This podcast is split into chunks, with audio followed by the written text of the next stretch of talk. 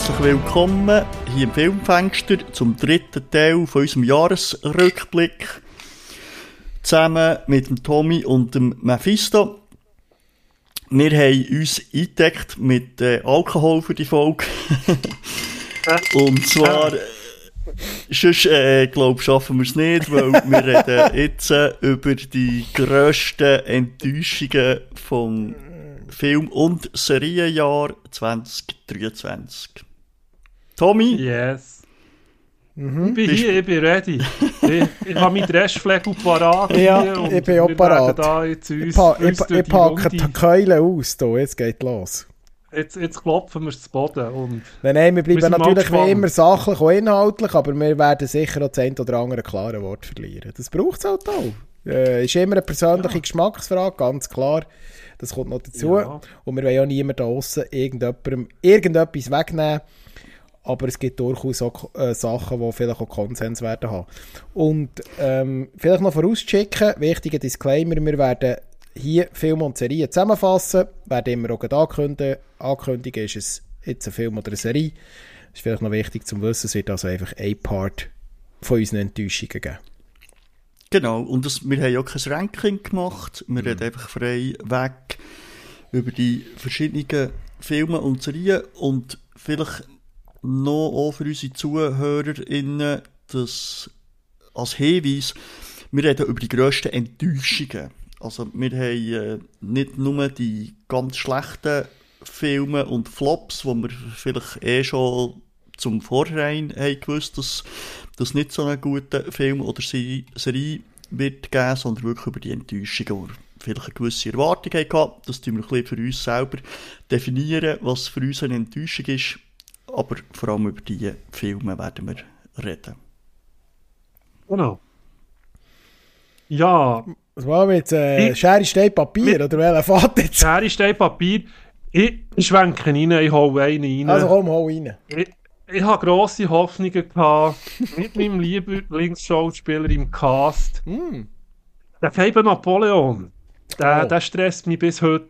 Es, ich bin da auf IMAX im Kino schauen und lieber Regie Scott, das ist es nicht gewesen. Das ist einfach schlecht und ich, ich, ich hatte Joaquin Phoenix wirklich feiern. Da machen wir ja hier im Filmfenster auch kein Geheimnis daraus, dass ich einen Top finden, wie auch so Menge da draußen. Oscar prämiert. Aber das war Laientheater von ihm. Das habe ich echt wirklich nicht abbekommen. Das, das war schlecht gespielt. Gewesen. Ich bin, ich bin dort nicht warm geworden. Der, Film, es hat, es hat ein paar Bilder gegeben, aber einfach rein von dieser Leistung, ich habe mir erhofft, dass das episch wird und, und dass der Phoenix dort sein Können kann zeigen kann. Mhm. Und im Nachgang bin ich, ist das wirklich eine von der Enttäuschungen vom, vom Jahr, weil ich eigentlich mit dem rein bin, der Film, dass das ein grosses Kino sein mit einem sehr guten Schauspieler. Ob das jetzt Fehlbesetzung ist gesehen, kann man so, ja, kann man so vielleicht auch mal überlegen. Phoenix Pass, er hat es bewiesen, aber hier hat er es einfach vergeben. Oder, und die, Ridley Scott hat hier auch einfach die Regiearbeit für mich einfach die Figuren viel zu wenig in Fokus gerückt, ausgearbeitet. Einfach dort äh, von meiner Seite her leider nein. Also so grosses Kino geht anders oder eben auch historische Epossen erzählen. Das würde ich liebend gerne anderen vielleicht überlassen in Hollywood. Die Frage ist, ein bisschen, Fra Frage ist ein bisschen, hat Ridley Scott seine Magie ein bisschen verloren? Das habe ich auch schon ein bisschen angerissen, wo wir den Napoleon bei den, ja. bei den Bestfilmen so ein bisschen angeschnitten haben, oder? Ähm, ich weiß es nicht. Ich kann es auch noch nicht genau deuten, oder? Gladiator ist ja da noch in der Pipeline, der zweite Teil, oder? Ob er sich dann dort wieder kann behaupten kann, dort kann er vielleicht ein bisschen freier auftrumpfen, vielleicht ist auch das Dreibuch brauchbarer. Aber eben, ich, ich weiß nicht, ob er seinen Zenit hat überschritten. Er muss jetzt mit mit Napoleon, und das ist eine persönliche Meinung, das wollte ich hier nochmal betonen, hat für mich das überschritten, weil er hat, er hat Filme gemacht, die man wirklich bis heute feiert und wo, wo wirklich seine Daseinsberechtigung haben. Er hat einen von den grossartigen Science-Fiction-Filmen gemacht mit Alien und hat sich mehrfach bewiesen in Hollywood.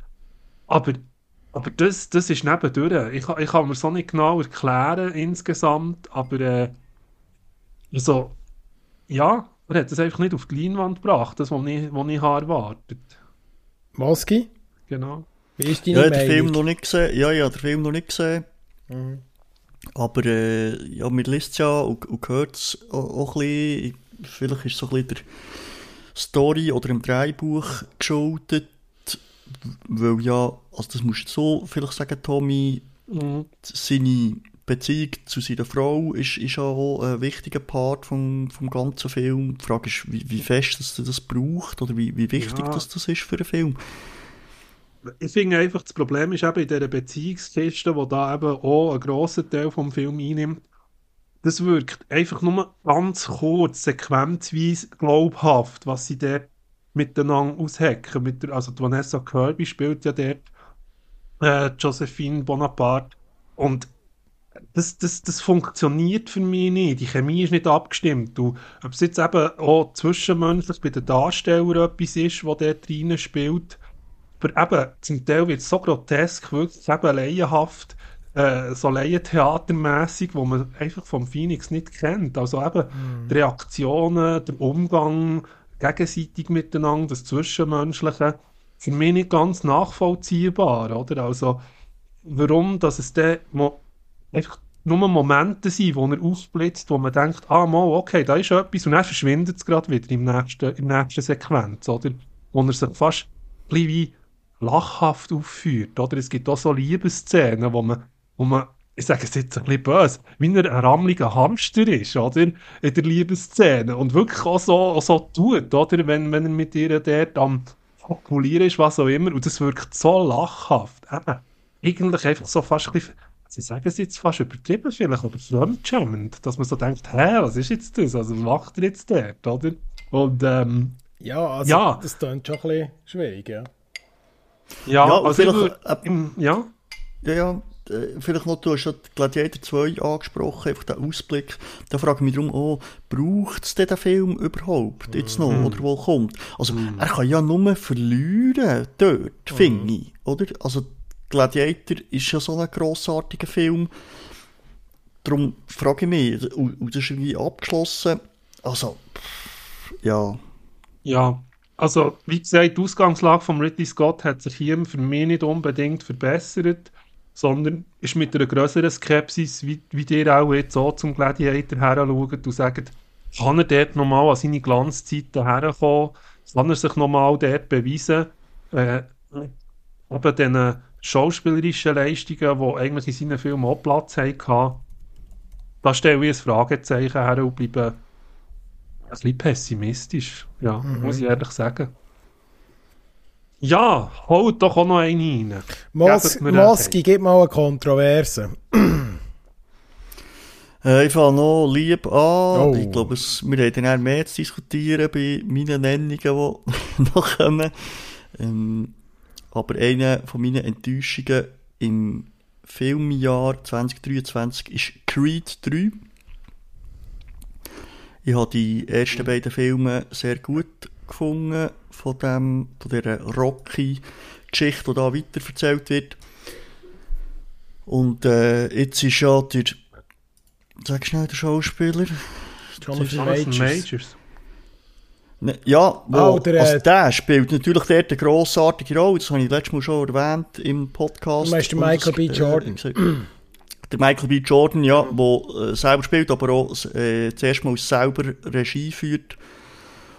Und das ist hier nicht gelungen. Also vor allem, was nicht funktioniert, ist einfach die, die Balance zwischen diesen beiden Herausforderern. Also der Jonathan Majors ist ja zuerst wieder best Freund, oder in den Jugendjahren sein best Freund gewesen, kommt dann aus dem Gefängnis raus und sie treffen sich wieder und der Creed nimmt dann auf in seinem Boxstudio und dann passiert irgendwie etwas. Und ich kann das nicht einmal richtig spoilern hier, weil äh, es kommt einfach gar nicht richtig über, was dann passiert, dass jetzt er näher zum Herausforderer wird. Und dann kommt es ja so, wie es kommt, wo der Creed hat eigentlich den Rücktritt gegeben und sagt, ja, ich kann das nicht auf mir sitzen, äh, das ist persönlich und es gibt ja dann, dann den Schlusskampf, wo sie gegeneinander antreten. Aber das Gut und Böse oder das Herausfordern, das funktioniert überhaupt nicht. Das ist so fadenscheinig. Und mhm. die ganze Dramaturgie geht da verloren, mhm. so dass man eigentlich gar nicht mitfiebert bei diesem Boxkampf. Und das ist eigentlich bei einem Boxfilm einfach elementar. Und das ist extrem ja. schade, ja. Also weißt, ich kann noch etwas dazu vielleicht Ihnen sagen, was kontrovers ist, wo ich denke, wo, wo jetzt gerade sehr aktuell in Hollywood ist, ist die Figur Jonathan Majors.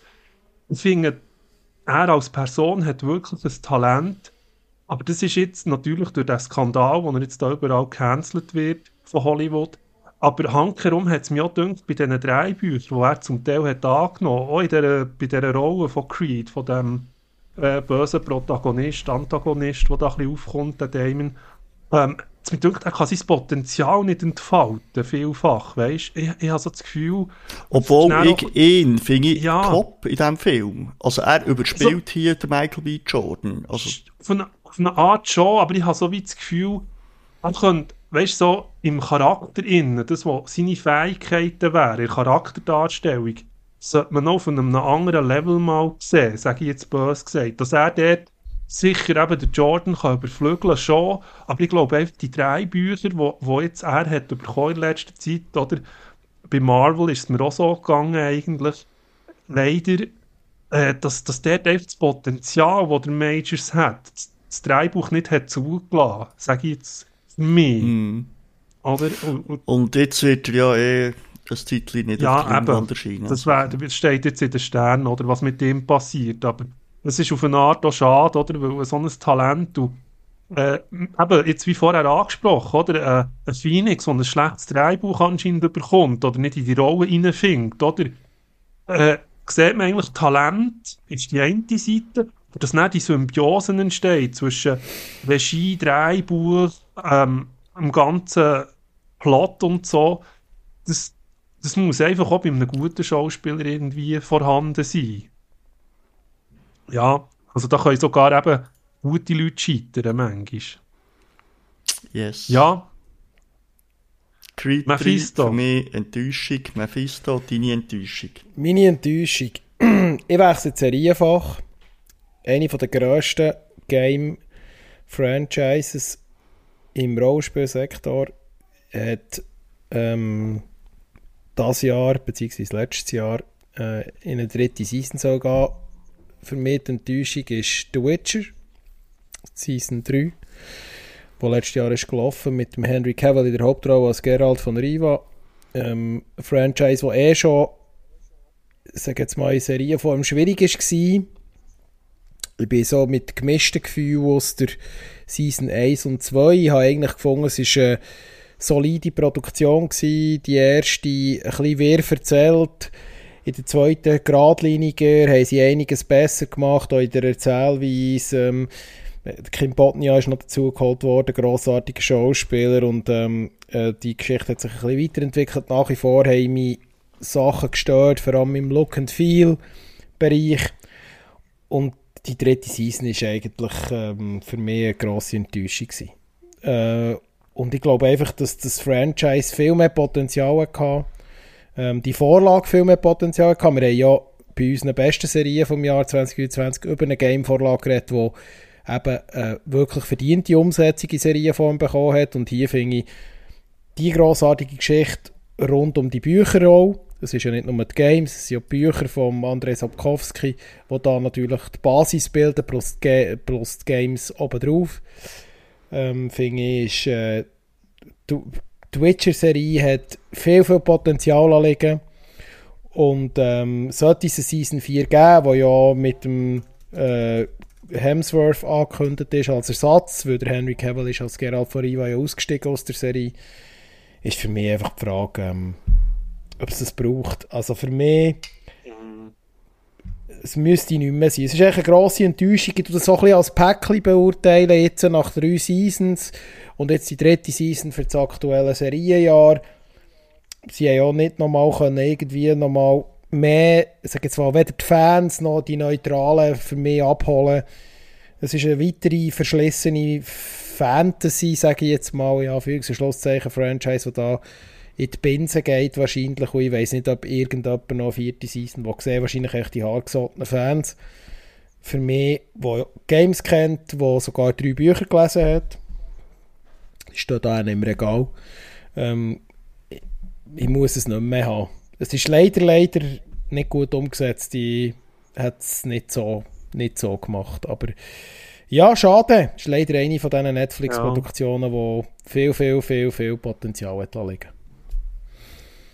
Also ich bin dort nach einer Season eigentlich schon bleiben stecken, weil, eben, wie du sagst, die ersten zwei sicher auch irgendwo noch brauchbar, aber bei der ersten bin ich irgendwo, es hat mich nicht zu wenig reingerissen in die, in die Witcher-Lore und ähm, ja, ich denke auch, wie gesagt, es, es gibt grossartige Leute, die Fantasy könnten machen oder die eine Vorlage hätten, mhm. wo der Witcher sicher wäre gesehen, oder?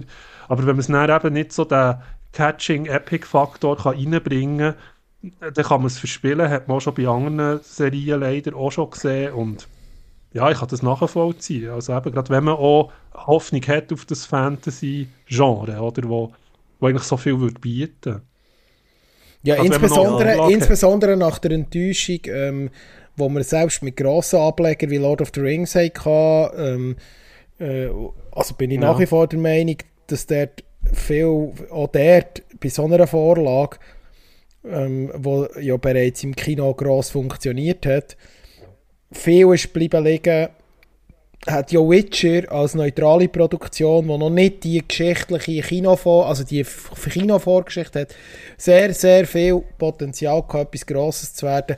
Und das ist einfach versemmelt worden. Weil Bücher geben wirklich viel her. Also, ich habe nicht alle gelesen, aber, aber das, was ich mhm. aus den Büchern raus und aus den Games raus kenne, ähm, da wäre ein riesen Potenzial rum gewesen.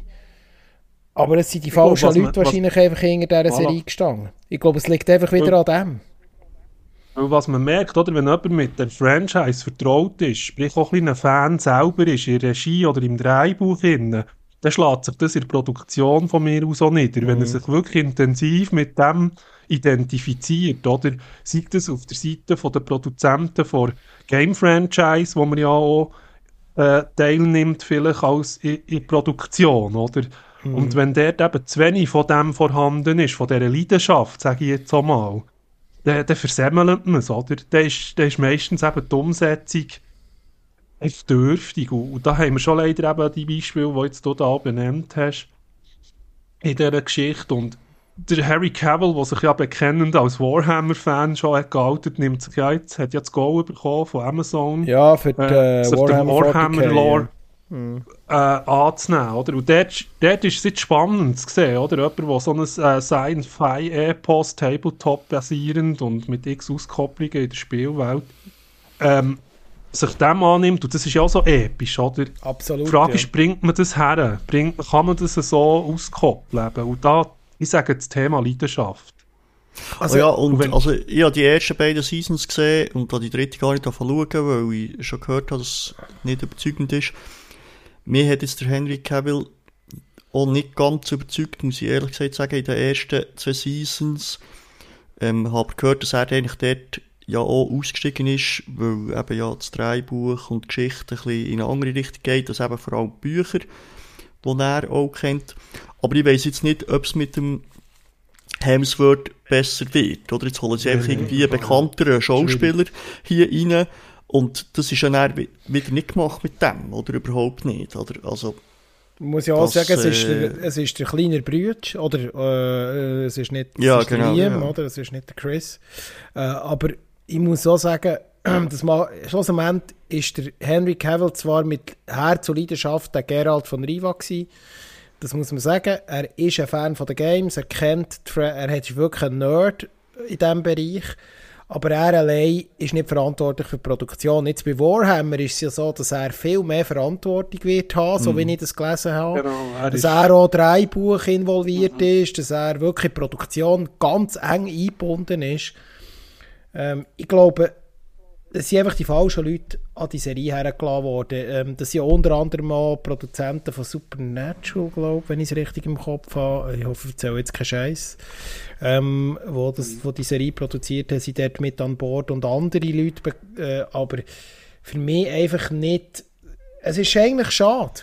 Ich muss wirklich sagen, es ist schade, weil es wäre ein Fantasy-Universum, wo ganz, ganz spannende Geschichten erzählen können, die sehr, sehr ausgereifte Charaktere hätte, wo man kann präsentieren und äh, zeigen Und ich muss auch hier wieder sagen, look and feel.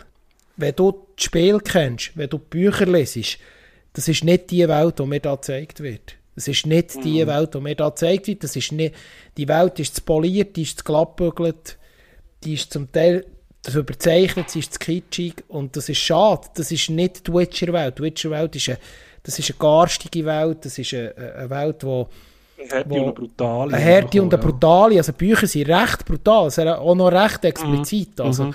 Ähm, mhm. Und, und auch Games zum Teil. Oder? Und, äh, und das kommt hier einfach durch das Look and Feel einfach nicht über. Und das ist ein, ein Hauptproblem. Oder ich stelle mir jetzt vor, wenn die Witcher-Serie ein Look and Feel hat wie ein House of the Dragon, dann wäre das Ganze etwas anderes gewesen. Nicht eine Kopie, weißt aber einfach rein von, von, von der Art, wie man es angeht.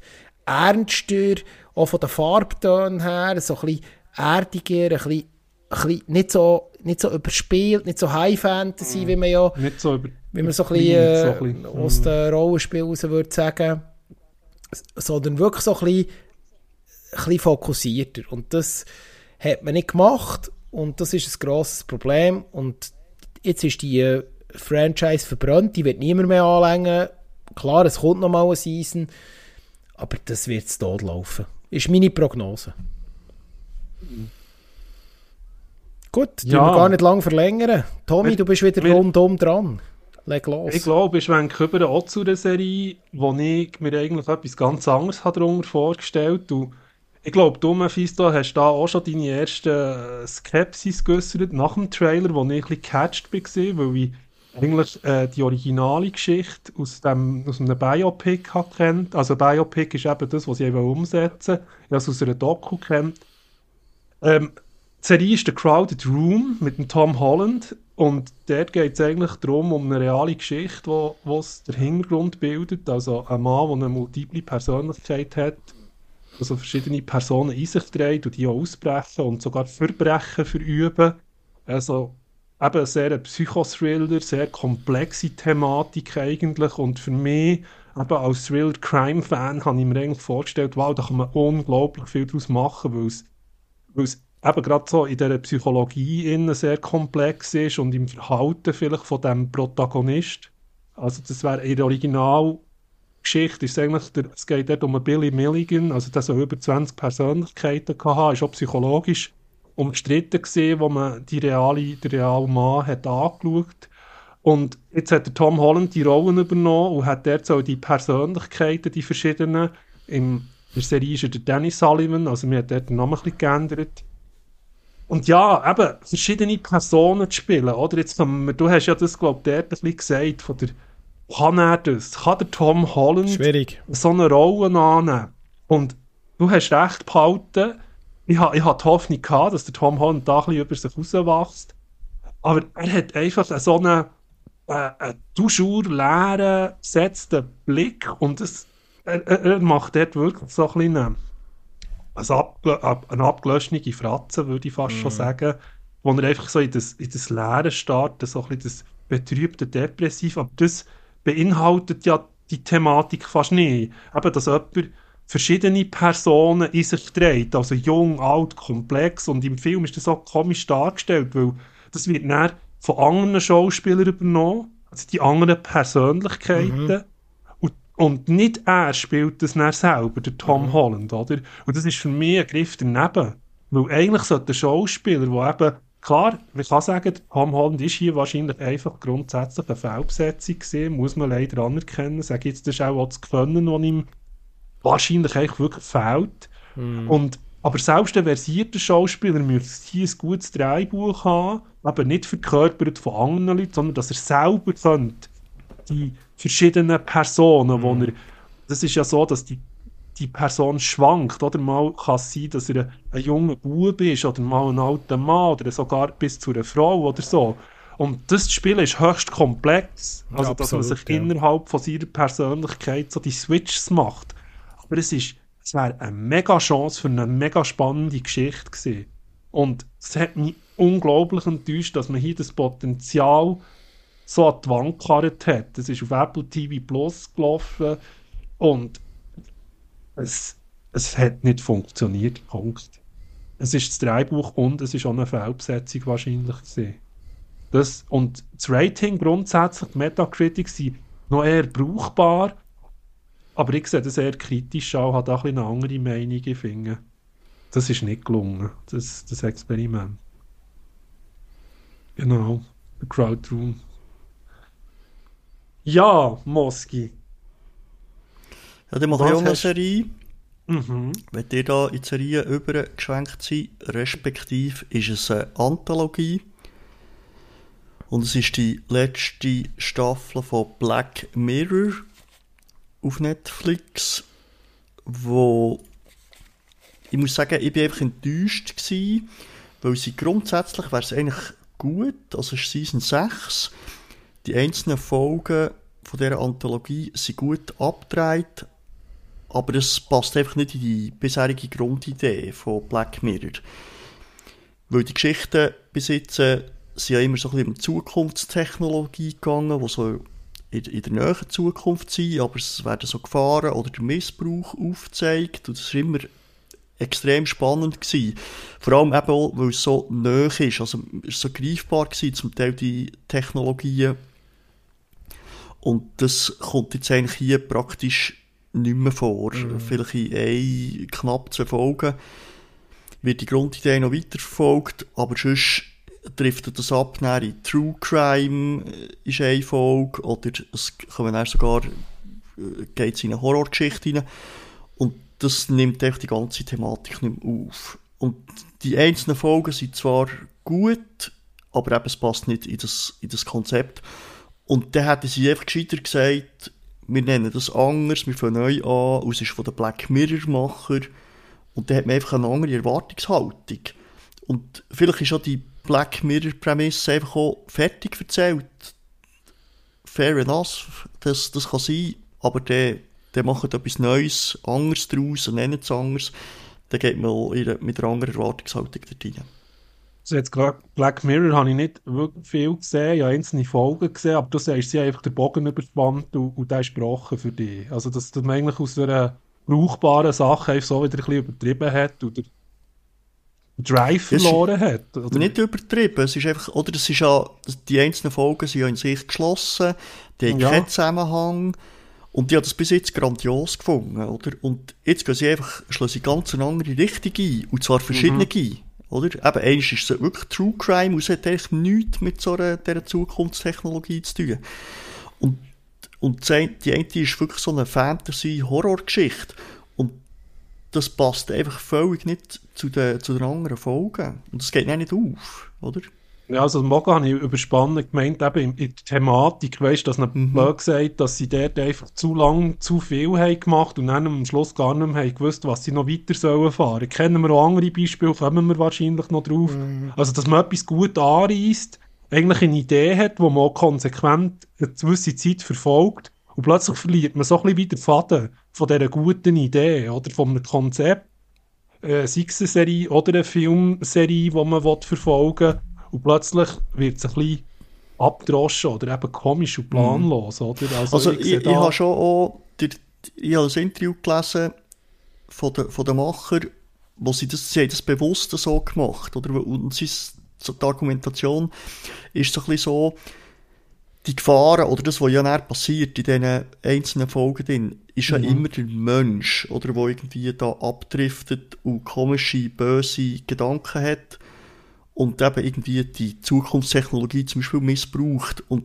das wird jetzt schon so ein bisschen mitgenommen, darum passt auch das True Crime in die Grundidee rein, aber irgendwie fehlt eben die, der Zukunftsausblick, oder? Und das finde ich ein bisschen schade, weil das habe ich eigentlich so gut gefunden, ja, alles gut gefunden, von Black Mirror. Also klar hat die eine oder andere Folge ein Höchst und ein Tiefs, aber das Gesamte war wirklich grossartig und immer wirklich gewartet und, Freude gehabt auf die neue Staffel und ja, das ein bisschen enttäuschend. Gewesen.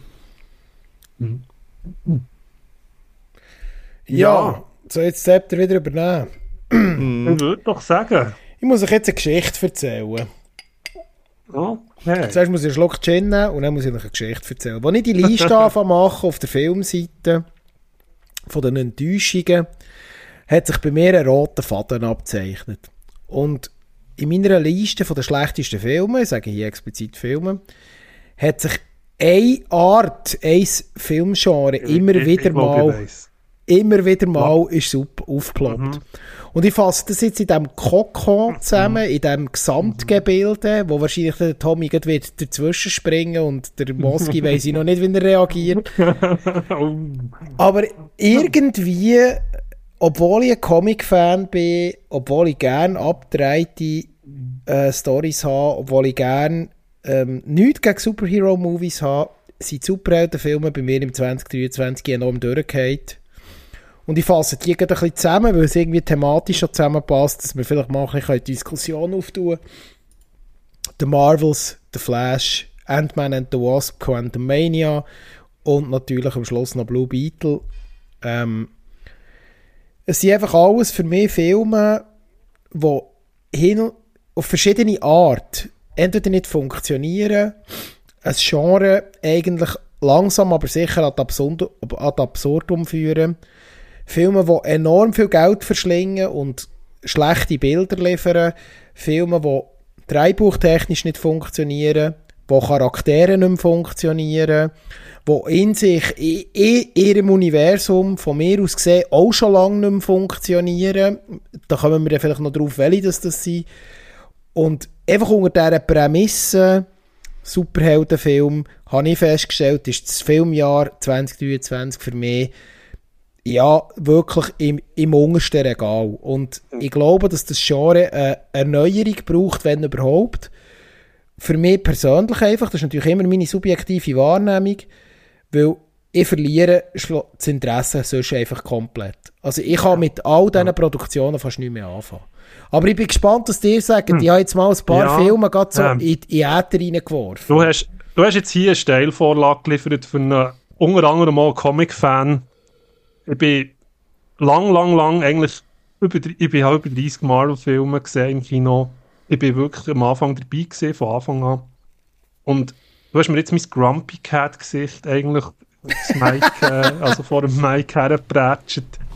Das ist so, das ist so. Das, das Jahr war ein Flop. Gewesen. Ist, die Figur, es interessiert nicht mehr. Es hat auch den Spannungsbogen und es ist eigentlich bedauerlich, dass ich sogar, und jetzt, da, wird, da müssen wir uns jetzt noch fast fetzen, vielleicht, dass ich sogar Guardians of the Galaxy mit einem grumpy Gesicht verlassen habe. Also ich bin dort wirklich ins Kino und gedacht, yes, irgendwie, wenn es noch einen kann retten, ist es der James Gunn. Und ich hatte das Gefühl gehabt, irgendwo in einem popeligen Disney-Room, wo man zusammengehockt ist, haben die ihm James Gunn gesagt, sit down. Und wir haben über Fallhöhe geredet die hat Guardians of the Galaxy nicht gehabt. Mhm. Und das hat mich so enttäuscht. Das hat mich so enttäuscht. Nicht, dass man alles über Klippen muss springen und Er hat gute Parts, er hat gute Parts. Aber, ha, darum, aber, und darum habe ich ihn ja bei den Filmen auch ja. den, noch maximal noch unter Honorable Mentions gesetzt. Aber, genau, aber... Aber auch wirklich als letzter Superheldenfilm, der noch einigermaßen für mich in Teilen hat funktioniert. In Teilen, hä?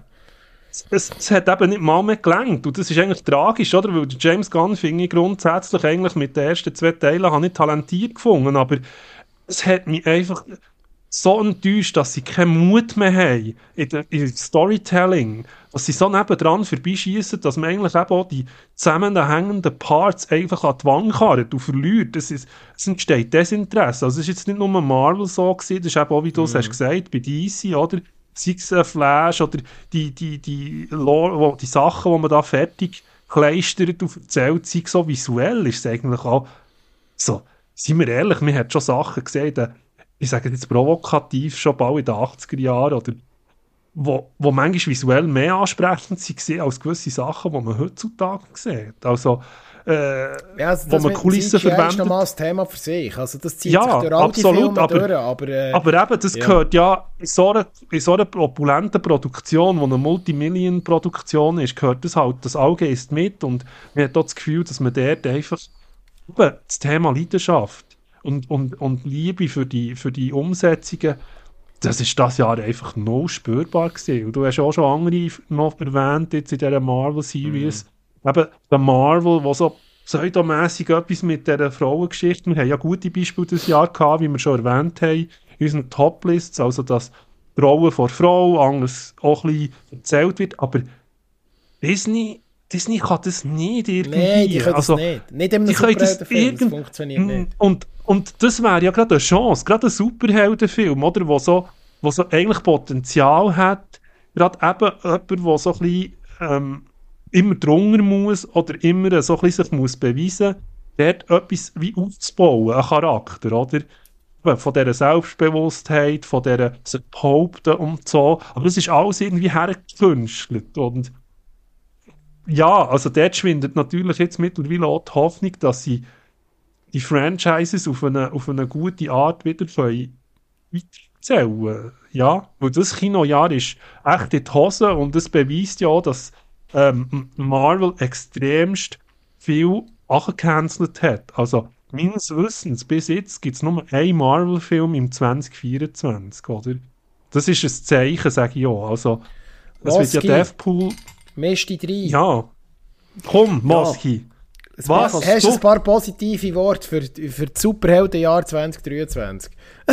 Nein, habe ich nicht, weil du hast vorhin angesprochen, ja, dass sie die verlieren. Und mehr haben sie schon verloren. Weil ich gar keine gesehen von diesen Filmen, weil die gar nicht schauen. Ich bin übersättigt, erstens von so vielen Filmen, weil mich gar nicht mehr irgendwie kann irgendwie toppen aber man hört es, also, man hört es jetzt auch, sie sind ja schlecht, oder? Und dann machen lieber nur einen Film und der ist gut. Und mhm. eben, wir haben es schon verloren, ich gehe gar nicht mehr im Kino, die zu schauen und schaue so nicht im Streaming, weil ich einfach gar nicht mache, oder? Ich bin es wird ja schwierig, jetzt wo man ja die Franchise so verknüpft oder? hat, ja. oder? Man hat sie verknüpft mit Serien. Das kommt noch dazu, oder? Das ist schon das Problem. Die Filme oder? sind untereinander verknüpft. Jemand, der jetzt irgendwie nach Jahren sagt, jetzt wollte ich mal in das Marvel-Ding einsteigen, ich meine, dann muss zuerst mal auf Disney Plus mal alle Alten nachstreamen, damit er überhaupt so ein bisschen Grundlore versteht. Es sei denn, er hat ein bisschen Comic-Wissen. Und das andere ist, dass ja das grundsätzlich ein Spielplatz ist, wo man sich austoben kann. Aber was ich nicht begreife, ist, es gibt so viele gute Comics, aber man hat das Gefühl, im Kino finden nur Superhelden-Comics statt. Aber gang mal in einen Comicladen. Es gibt unglaublich coole Comics, auch Comic-Reihen, die mit Superhelden weit entfernt von Superhelden-Sachen, die auch Franchises sind, die auch coole Geschichten erzählen, die übrigens auch sehr populär sind, die sehr ho hohe Verkaufszahlen haben. Das ist, wäre ein riesen Spielplatz, wo man auch mal aus dem Regal greifen kann und sagen, jetzt verfilmen wir das. Oder gehen mal dort dahinter. Zumindest wenn eine Produktion dort würde äh, auch mit Geld von den Studios unterstützt werden. Aber man, man geht nur, man hat gefühlt nur Ableger aus diesen zwei grossen Superhelden-Franchises, wobei DC noch mehr eigentlich fast alles kaputt gemacht hat, bis auf ihre Standalone-Produktionen aus dem Elseworld ähm, und, und Marvel einfach permanent eigentlich eine Abwärtsspirale fährt. Und aber Marvel... Ausser, das gibt eine Ausnahme, oder? Und dort schaffen sie es wieder, aber es braucht eben einen Animationsfilm, oder? Ja, ja, das, das, stimmt. Und das ja. ist auch wieder das Tragische mhm. an dem Ganzen, oder? da sind wir uns ja bei den besten Filmen einig ja, gewesen, dass Spider-Man ja Across the Spider-Verse genau. wirklich funktioniert hat, ja. funktioniert hat. Und er ist wirklich gut. Und das ist auch eine Marvel-Figur. Absolut. Aber weil man eben dort verstanden hat, A, coole Charaktere zu präsentieren, coole Sachen ähm, etc. umzusetzen, wo die Leute auch mitreißt.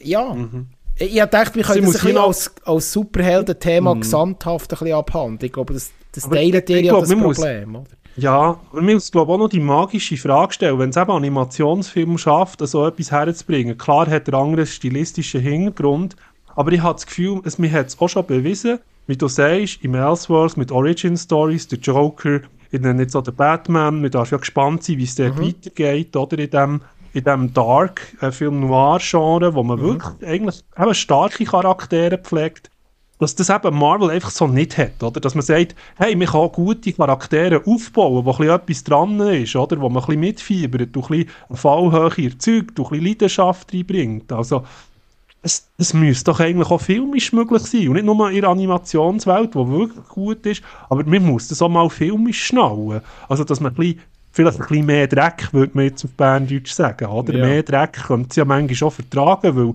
es gibt Geschichten, die für Erwachsene auch äh, erzählt werden. Und das kann man auch so machen. Also, ich glaube, das ist so ein Scheideweg, wo der jetzt sich auftut. Weil man merkt so an den, an den Publikum-Ratings und so, also selbst ergebenen Fans, oder, so, so ein bisschen anfangen, anfangen in die Schwanken kommen, oder?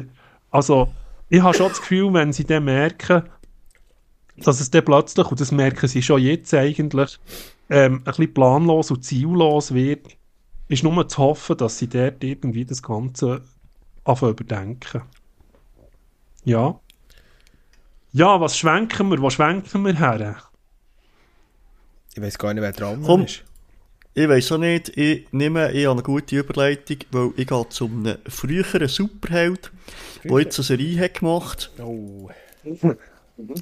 Und es hat überhaupt nicht funktioniert. Und ich rede von Arnold Schwarzenegger. Da habe ich auch in meiner Liste. Hm. Fubar. Oh. Fubar. Das ist ein hoher Fubar.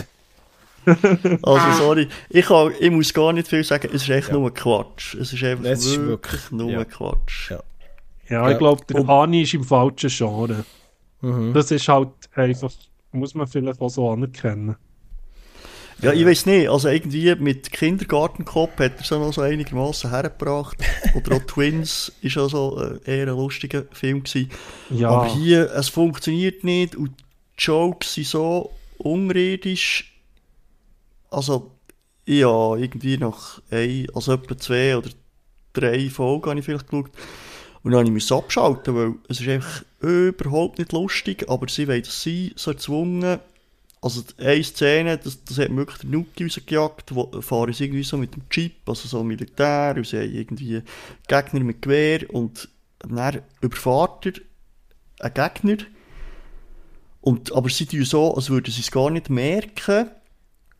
Und dann legt er noch den Rückwärtsgang rein und holpert nochmal irgendwie über den. Und er redet einfach irgendwie weiter, wie er es nicht gemerkt hat. Und er nochmal einen drauf rauf, fährt er wieder vor.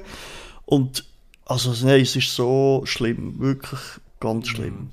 Ich habe noch, mhm. ich habe noch bei mir eine Liste. Ich habe es genau gleich gehabt wie du, eins zu eins. Ich glaube, es war ja. um die dritte Folge herum, die ich abgebrochen habe. Weil ich musste sagen, sorry, ich bin wirklich ein Arnold Schwarzenegger-Fan, er ist eine coole Persönlichkeit ähm, und so weiter. Er hat wirklich grossartige Actionfilme gemacht in der Vergangenheit. Und er kann auch im Ansatz ein bisschen Comedy, wenn man das so kann, kann sagen nicht, nicht, Es ist jetzt nicht sein Steckenpferd, aber er kann das theoretisch auch ein bisschen, so ein bisschen mit dieser gewissen Nonchalance und so. Aber hier, das ist einfach völlig ein Schrott. Also es funktioniert überhaupt nicht. Und es ist... Äh, mhm. Es hat sich ja auch ein bisschen, ein bisschen abzeichnet. Nach dem Trailer war man schon ein bisschen ratlos gewesen und dann hat man gesagt, jetzt wollte man mal wissen, was hat, oder der äh, Schwarzenegger hat mit Netflix da offenbar einen Deal. Er wird jetzt die eine oder andere Exklusivproduktion machen. Das ist ähm, so Action Supervisor, oder? Genau. Für Netflix hinten dran. Richtig. Von also Actionfilmen, ja. Und, und da ist man dann gespannt gewesen, was da als erstes jetzt ausgekoppelt wird und das ist einfach schon mal ein Griff ins Klo. Mehr kann man da dazu nicht sagen und ich bin völlig deiner Meinung. Ja, ich glaube... Der macht doch gleich weiter, schon schnell Mephisto. Oder hast du noch etwas ja. sagen, Tommy? Ja, ich habe einfach etwas reinschießen, wo noch, wo noch für mich fast die grosse Unredigkeit hier noch ein bisschen top. Ich habe noch gerade erst geschaut und musste sagen... Film oder Serie? Es ist wirklich der... Ein Film, ein ah. Film. Film, es ist ein Film und er ist Schrott. Er ist auf, also es gehört eigentlich auf einen Schrottplatz, das ist jetzt so ein bisschen Vorgeschmack. also kaputte Autos wegen mehr als in oh, Gran Turismo. ich weiss was. Ein Gran Turismo oh. ist einfach für mich, das, das, kann man, das ist einfach an die Wand gefahren. Gilles Blockamp hat da die Kiste wirklich ins gesetzt, wortwörtlich. Ich finde ihn wirklich extrem schlecht. Also ich wollte jetzt da niemand, es ist wirklich eine subjektive Meinung, die ich hier vertrete, aber du meinst, ich weiß nicht, wie viel... Game da... oder... Ja, das, das geht noch, oder? Das Game hat seine Qualität, aber mir hat hier eben so ein bisschen Sony hat sich gedacht, ja also komm, bringt's nichts, schatz nichts, machen wir doch mal einen Film über das, dass ein Gamer, wo, wo Gran Turismo spielt, wie das so jugendtreu Maser haben, zu einem Racer wird, basiert ja auf einer gewissen Wahrheit, also auf einer Geschichte, so ein bisschen, wo man dran auf, aufbauen will. Aber ehrlich gesagt frage ich mich dort eben auch, der David Harbour, der auch geschätzt wird, vielfach als Schauspieler, und Orlando Bloom, der seine Momente schon hatte, die sind einfach unterirdisch. Die sind so dermaßen unterirdisch und so schlecht gespielt, dass man, dass man es kaum kann glauben dass, dass die wahrscheinlich einfach nur ein äh, äh, Paycheck, also die haben den Check bekommen und gesagt, also komm, wir haben das Gesicht in die Kamera. Also, mehr kann ich mir dort drunter nicht vorstellen, weil ich finde es einfach auch unau extremst unauthentisch gespielt von allen Protagonisten, ob jetzt jung oder alt, auch in den Nebenrollen oder Hauptrollen.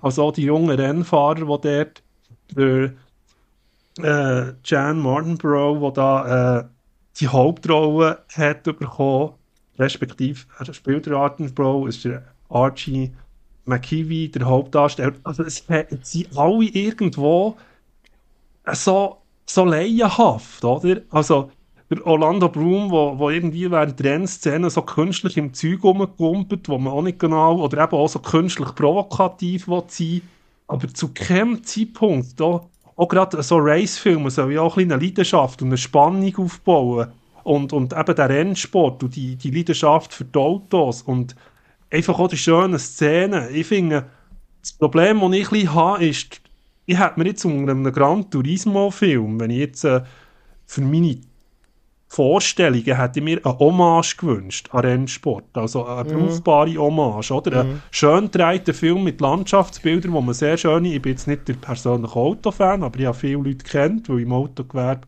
gearbeitet habe. Die Leidenschaft zu Autos ist mir ein Begriff, oder?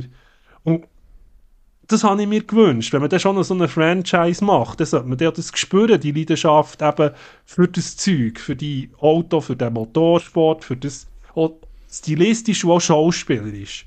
Mm. Und das ist hier wortwörtlich auch einfach ein Vollcrash. Also, äh, ich persönlich habe es fast nicht können glauben, als nicht Metacritics oder Rotten Tomatoes angeschaut dass da unglaublich viele Leute eigentlich noch sehr brauchbar finden und vielleicht als kleiner Vorgeschmack, den Film können wir dann auch nochmal besprechen. Ich bin noch Ferrari ich noch schauen, jetzt der neue Film von äh, Michael Mann und äh, das ist einfach wirklich der Adam Driver, der dort äh, Hauptrolle bekleidet, oder der mit dem Enzo Ferrari. Da ist dann schon mal viel mehr Leidenschaft gespürt dahinter, finde ich. Es ist schon nicht überall Zweifel haben. Aber eben, wenn man so... Tommy, das, ich, ja. ich wette mit dir jetzt um ein Bier, dass ich im gleichen ja. Genre diesen Film noch unterbieten kann. Uh, das wird sehr schwierig, weil ich habe das so unterirdisch gefunden. No, ich kann ihn unterbieten. Und ich habe ihn auch nicht im Kino gesehen. Und nachher, ich habe ihn danach geschaut. Und wir müssen nämlich nur zu unseren nördlichen Nachbarn auf. Die haben nämlich das Gefühl gehabt, nach 20 uh, Jahren, es sei eine wahnsinnig oh, ja. gute ja, ich Idee. Ich weiss, auf was du abziehst. es sei, ich habe mir nicht mal angetan. Natürlich der bekannteste, okay. der bekannteste Produzent, also ich habe mir noch nur den Heimattal ausgeschaltet. Das kann ich schon mal sagen, nach 30 Minuten. Das hat mir ehrlich gesagt gelangt. Nein, ist ein bisschen mehr gewesen. Aber ich habe wirklich gedacht, ja, äh, mir ist irgendwie langweilig. Ich habe gesagt, ja, schau mal rein. Es geht um Manta Manta 2. Und ihr wisst ja, ich als bekennender Till Schweiger Oder eben nicht. Oder eben nicht. Ironiemodus ähm, off. Der Ironiemodus wieder off. Äh, nein, also abgesehen davon, dass ich von einer, von einer Till Schweiger Produktion eh nichts mehr erwarte.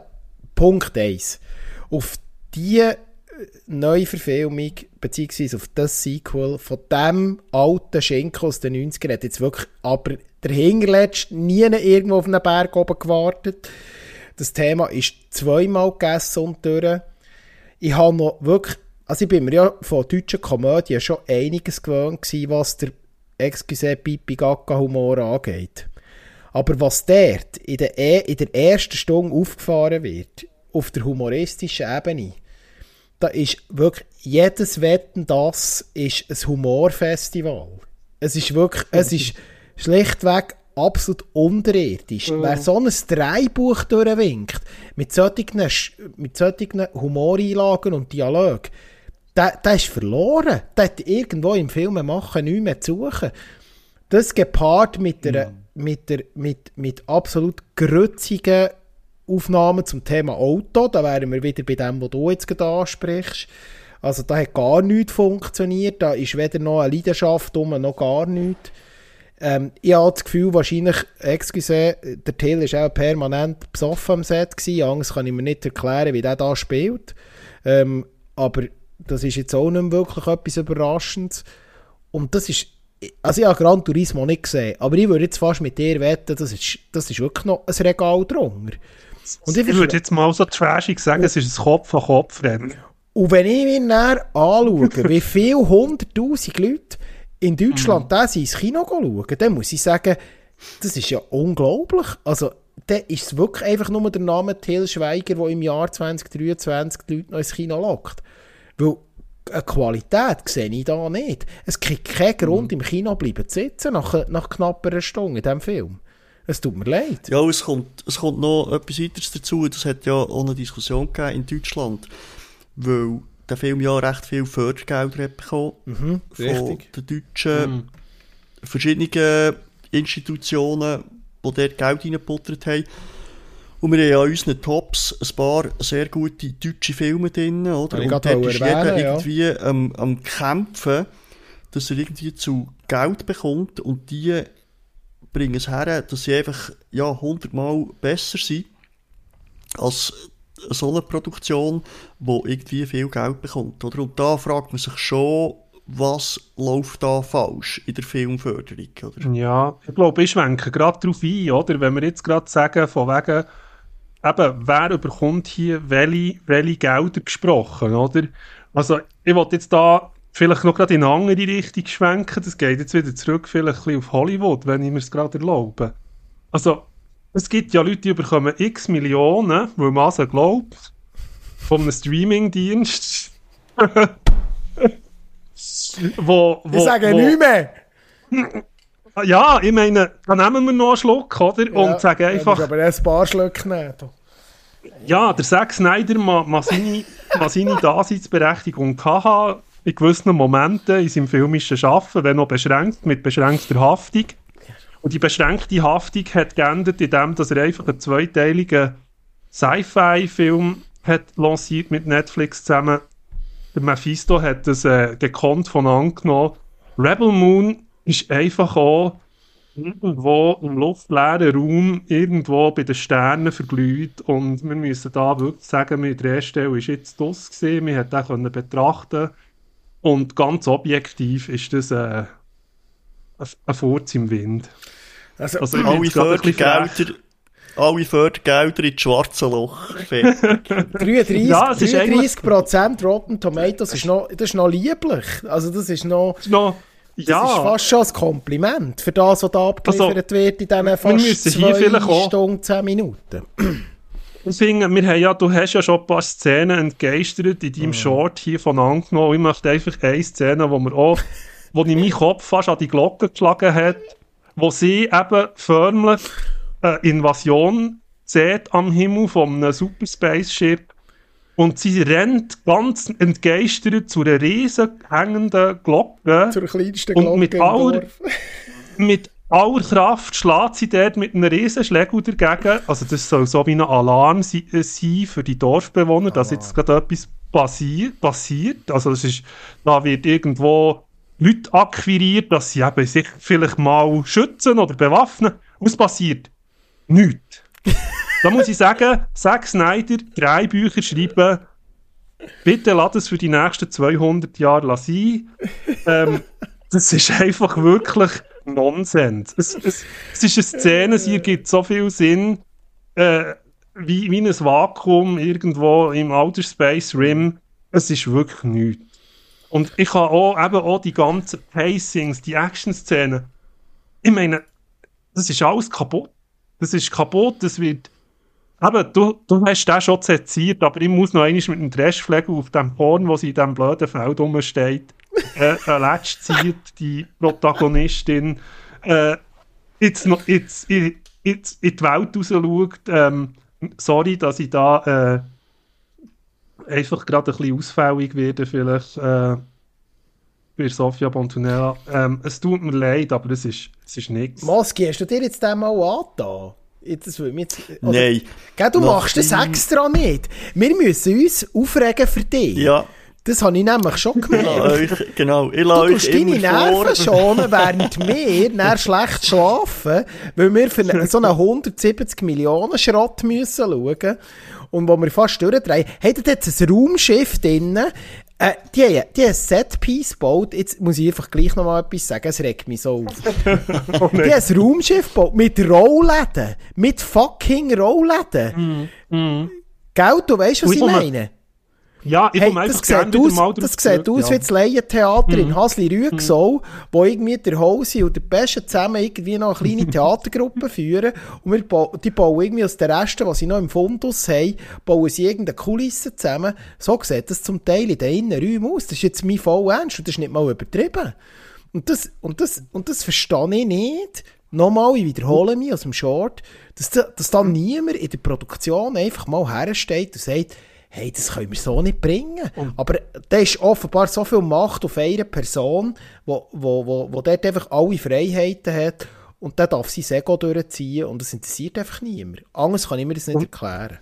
Und ich bin vielleicht auch noch ein bisschen frech, dass ich jetzt sage, die Visuals sind einfach wie von einem Commodore 64, oder, wo man so das Gefühl hat, das ist irgendwo ein 80er-Jahre-Rechner, wo man ein bisschen hat schwelgen und Nein, sorry, aber man kann heute so viel aber machen. Nein, Moment, aber für, für eine humoristische Einlage kann ich jetzt gleich noch etwas bieten. Immerhin ja. sind CGI-Effekte von der Raumschiff sehr progressiv, weil fast jedes Raumschiff ein bisschen an ein irgendein äh, Sextoy aus dem Am Amorelli-Kalender erinnert. Das muss ich schon mal sagen. Also von dem her sind sie immerhin dort, sind sie noch einigermaßen progressiv. Aber das ist auch ja, das Einzige. Das ist, auch grad, das ist auch, gerade das Einzige, genau. Weil weil eben, wie gesagt, es ist, es ist so dermaßen zusammengeklaut, es würde mal fast an, an grenzwertige Kleptomanie gründen im Fil in der Filmgenre, dass er sich einfach wirklich aus der ganzen Sci-Fi Kommune einfach sein Zeug zusammenklebt und es, es geht einfach schier von an, wie du hast gesagt, ob es jetzt Kulissen ist oder CGI. Es ist, es ist einerseits dreist, es ist frech und es funktioniert nicht. Und wie gesagt, einfach bitte Zack Snyder, schreib keine drei Bücher mehr ich, ich wollte es einfach, wenn ich das persönlich sagen kann, kannst du es ehrlich gesagt nicht. Das ist, das ist, das ist einfach das Resümee, wo, man, wo ich aus dieser, dem Film nehme, aus dem zweiteiligen Filmwerk. Und der zweite Teil stellt uns ja zum Glück noch bevor. Zum dann Glück, dann, noch, dann können wir dann eben, zum Glück meine ich, mit einem kleinen ironischen Touch, dass wir den auch noch dürfen von nehmen. Gut, wir machen weiter. Der Maski, du musst uns jetzt ein bisschen oben abholen. Wir haben uns so aufgeregt. Jetzt darfst du dich noch ein bisschen aufregen. Ja, ich mache vielleicht mit einem Sci-Fi weiter, und zwar mit einer Serie, die sicher von der ganzen Produktion her und von der Machart äh, hundertmal besser ist als Rebel Moon. Dennoch bin ich enttäuscht gewesen, aber mehr von der Geschichte oder wie es jetzt äh, weiter ist gegangen in der Staffel 2 von Foundation. Und also wie gesagt, es ist ein grossartiges Worldbuilding, das hier gemacht ist worden. Die erste Staffel habe ich sehr gut gefunden, darum wollte ich auch wissen, wie es weitergeht. Aber jetzt habe ich einfach zwischendurch müssen zwingen, dass ich eigentlich die einzelnen Folgen weiter schaue, weil die Handlungsstränge, die, das verzettelt sich, es gibt hundert verschiedene Sachen, wo irgendwo äh, eine Geschichte erzählt wird und irgend, irgendwie verlierst fast den Überblick, weil es nicht weitergeht. Es fehlt so ein bisschen der Spannungsaufbau. äh, ja, ich bin da ein bisschen verloren, auch in diesem Weltall aussen. Wie gesagt, alles wunderbar gedreht und aufgemacht. Schauspieler sind ja gut, da gibt es überhaupt nichts anzukriegen. Ja, irgendwie, ich weiß nicht, vielleicht ist es so, so Zwischenstaffeln, wo das jetzt irgendwie zwischendrin steckt. Aber Game of Thrones hat das zum Beispiel besser können, oder? Er hat hier x Handlungsstränge, wo er vielleicht auch mal einen absagt, weil irgendjemand stirbt. Aber hier geht es einfach so ins Unendliche irgendwie weiter.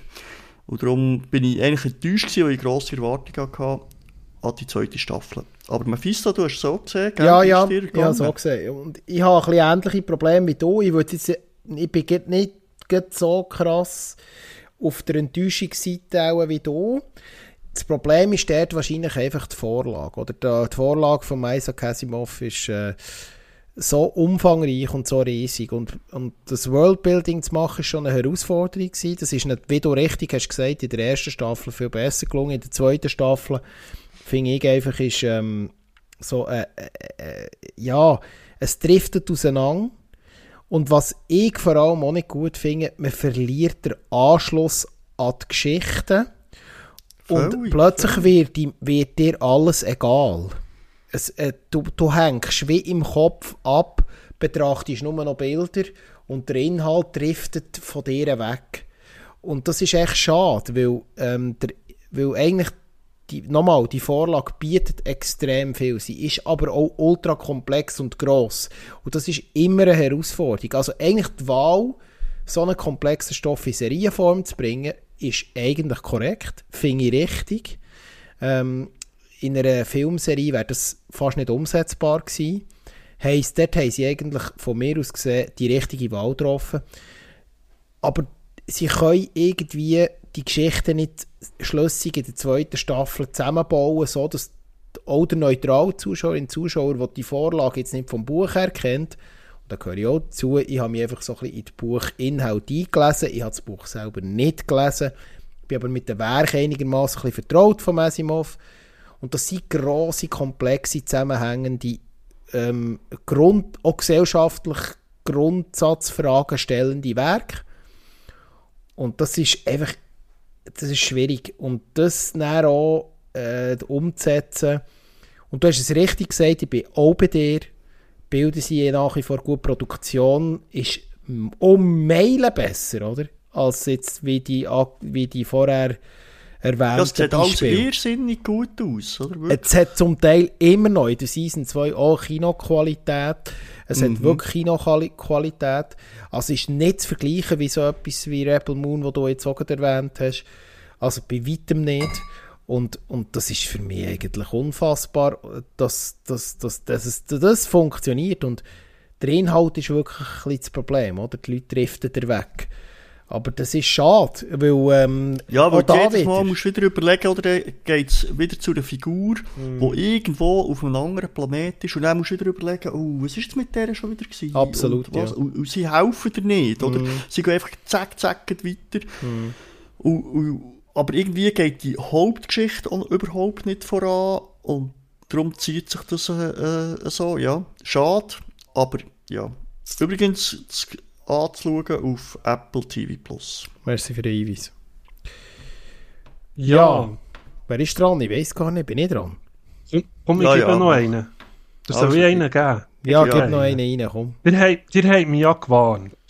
Ihr habt mich, ihr habt mich ein bisschen, ihr habt mich ein bisschen gewarnt und ich habe gleich irgendwo einen kleinen Hoffnungsschimmer gehabt, dass es sogar mit weniger Erwartungen noch irgendwie eine kleine Mini-Hoffnung gäbe, dann habe ich da Indiana Jones und das Rad des oh. Schicksals geschaut. Oh, jetzt. Und lieber James Mangold, ich weiß nicht, wie viele Flaschen Whisky dort geflossen ist bei deinen drei Buchautoren und sie den Film dann haben zusammengewurschtelt. Aber ich muss jetzt ehrlich gesagt sagen, selbst, selbst für das, dass ich meine Erwartungen wirklich sehr weit abgedrückt habe und abgeschraubt habe, und mit dieser kleinen, leisen Hoffnung, dass der, das der Ernstfall nicht eintritt, ist es einfach äh, die Kernschmelze am Schluss. Also, es ist eine filmische Bankrotterklärung für mich gesehen. Einfach, es hat so viele Sachen, die plötzlich irgendwo mal nicht mehr stimmen. So, weder schauspielerisch noch visuell mm. hat es einfach Sachen gegeben, wo du hast müssen sagen, über das verdammte Volume haben wir schon viel geredet es, es ist einfach, sorry, in den 60er Jahren hat man das schon besser können, gewisse Autofahrten und, und Zugszenen, wo nee, man da... das ist eine Katastrophe, hat die es, Autofahrten ja fast durchgedreht. Also... Wirklich, da, da sieht der Hintergrund nicht in, den, in den Fenstern. Schwierig. Das sieht, nein, das, das sieht Das in den 20er Jahren. Also, wo nee, der eine noch eine Rolle durch, durch, durch, durch, durchziehen. Also, das finde ich das finde ich das Übelste. Der Film hat 300 Millionen gekostet. Einer der teuersten Filme, die es je hat gegeben Und dann bringen die nicht her, eine Autofahrt zu machen. Ja, tut einfach eine Kamera in das Auto rein und filmen es echt, anstatt CGI dort rein tun. Für 300 Millionen, bitte sehr. Oder? Ja, aber weißt du, du musst auch sehen, ein über 80-jähriger Harrison Ford, der will doch nicht mehr in so ein Auto hocken. Der, dann, dann, dann, dann müssen sie mit dem Rollator aufs Set fahren und dann wieder weg. Das muss man halt einfach auch ein bisschen sehen. Äh, aber das war ja eh ja. schon mein Hauptproblem gewesen mit äh, Indiana mhm. Jones. Ich habe gewusst, das wird schwierig, das nochmal... Und was viele Kritikerinnen und Kritiker auch negativ richtig bemängelt haben, und die Meinung teile ich auch, also draussen in der Kritikerwelt, für mhm. wer ist der Film? Das Franchise es interessiert niemand mehr. Ja, mal, ich weiss für wen. Für die, die so stupid sind, Kinder der 80er sind und sich denken, es besteht vielleicht eine kleine, minime Hoffnung, dass man der Indiana Jones ist für die Leute, die in diesen Jahrgängen King waren, ein riesen Begriff. Das kann man ja, ja nicht wegdiskutieren. Nee, nee, das ist als so. Figur. Auf und man spielt ja hier mit dieser, mit dieser Figur, mit dieser Hoffnung, mit dieser ganz verschwindenden Hoffnung, dass man gleich irgendwo noch, noch, noch etwas herbringen kann. Mm. Und catcht dann die Leute irgendwo her, sei es im Kino oder im Heimkino, äh, dass man sagt, hey komm, ich tue mir das gleich noch an, oder, oder es nimmt mich dann gleich noch Wunder, oder? Mm. Und das ist einfach auch ein bisschen gespielt mit der Emotionalität, wo man manchmal an gewisse berechtigte, gute Filme von einem früheren Franchise äh, können darlegen dann macht man so einen, einen Quark draus und, und so eine, äh, ja eben, so eine abgepresste, optisch schlechte und regietechnisch also vor allem der Schluss hat mich so dermaßen unterirdisch betrübt. Wir wollen ja jetzt nicht zu viel spoilern. Aber es ist so in einer hohen Unwahrscheinlichkeit, selbst für Indiana Jones Verhältnis, mm. muss man sagen, ist es, ist es grotesk, so etwas zu machen, habe ich gefunden, oder?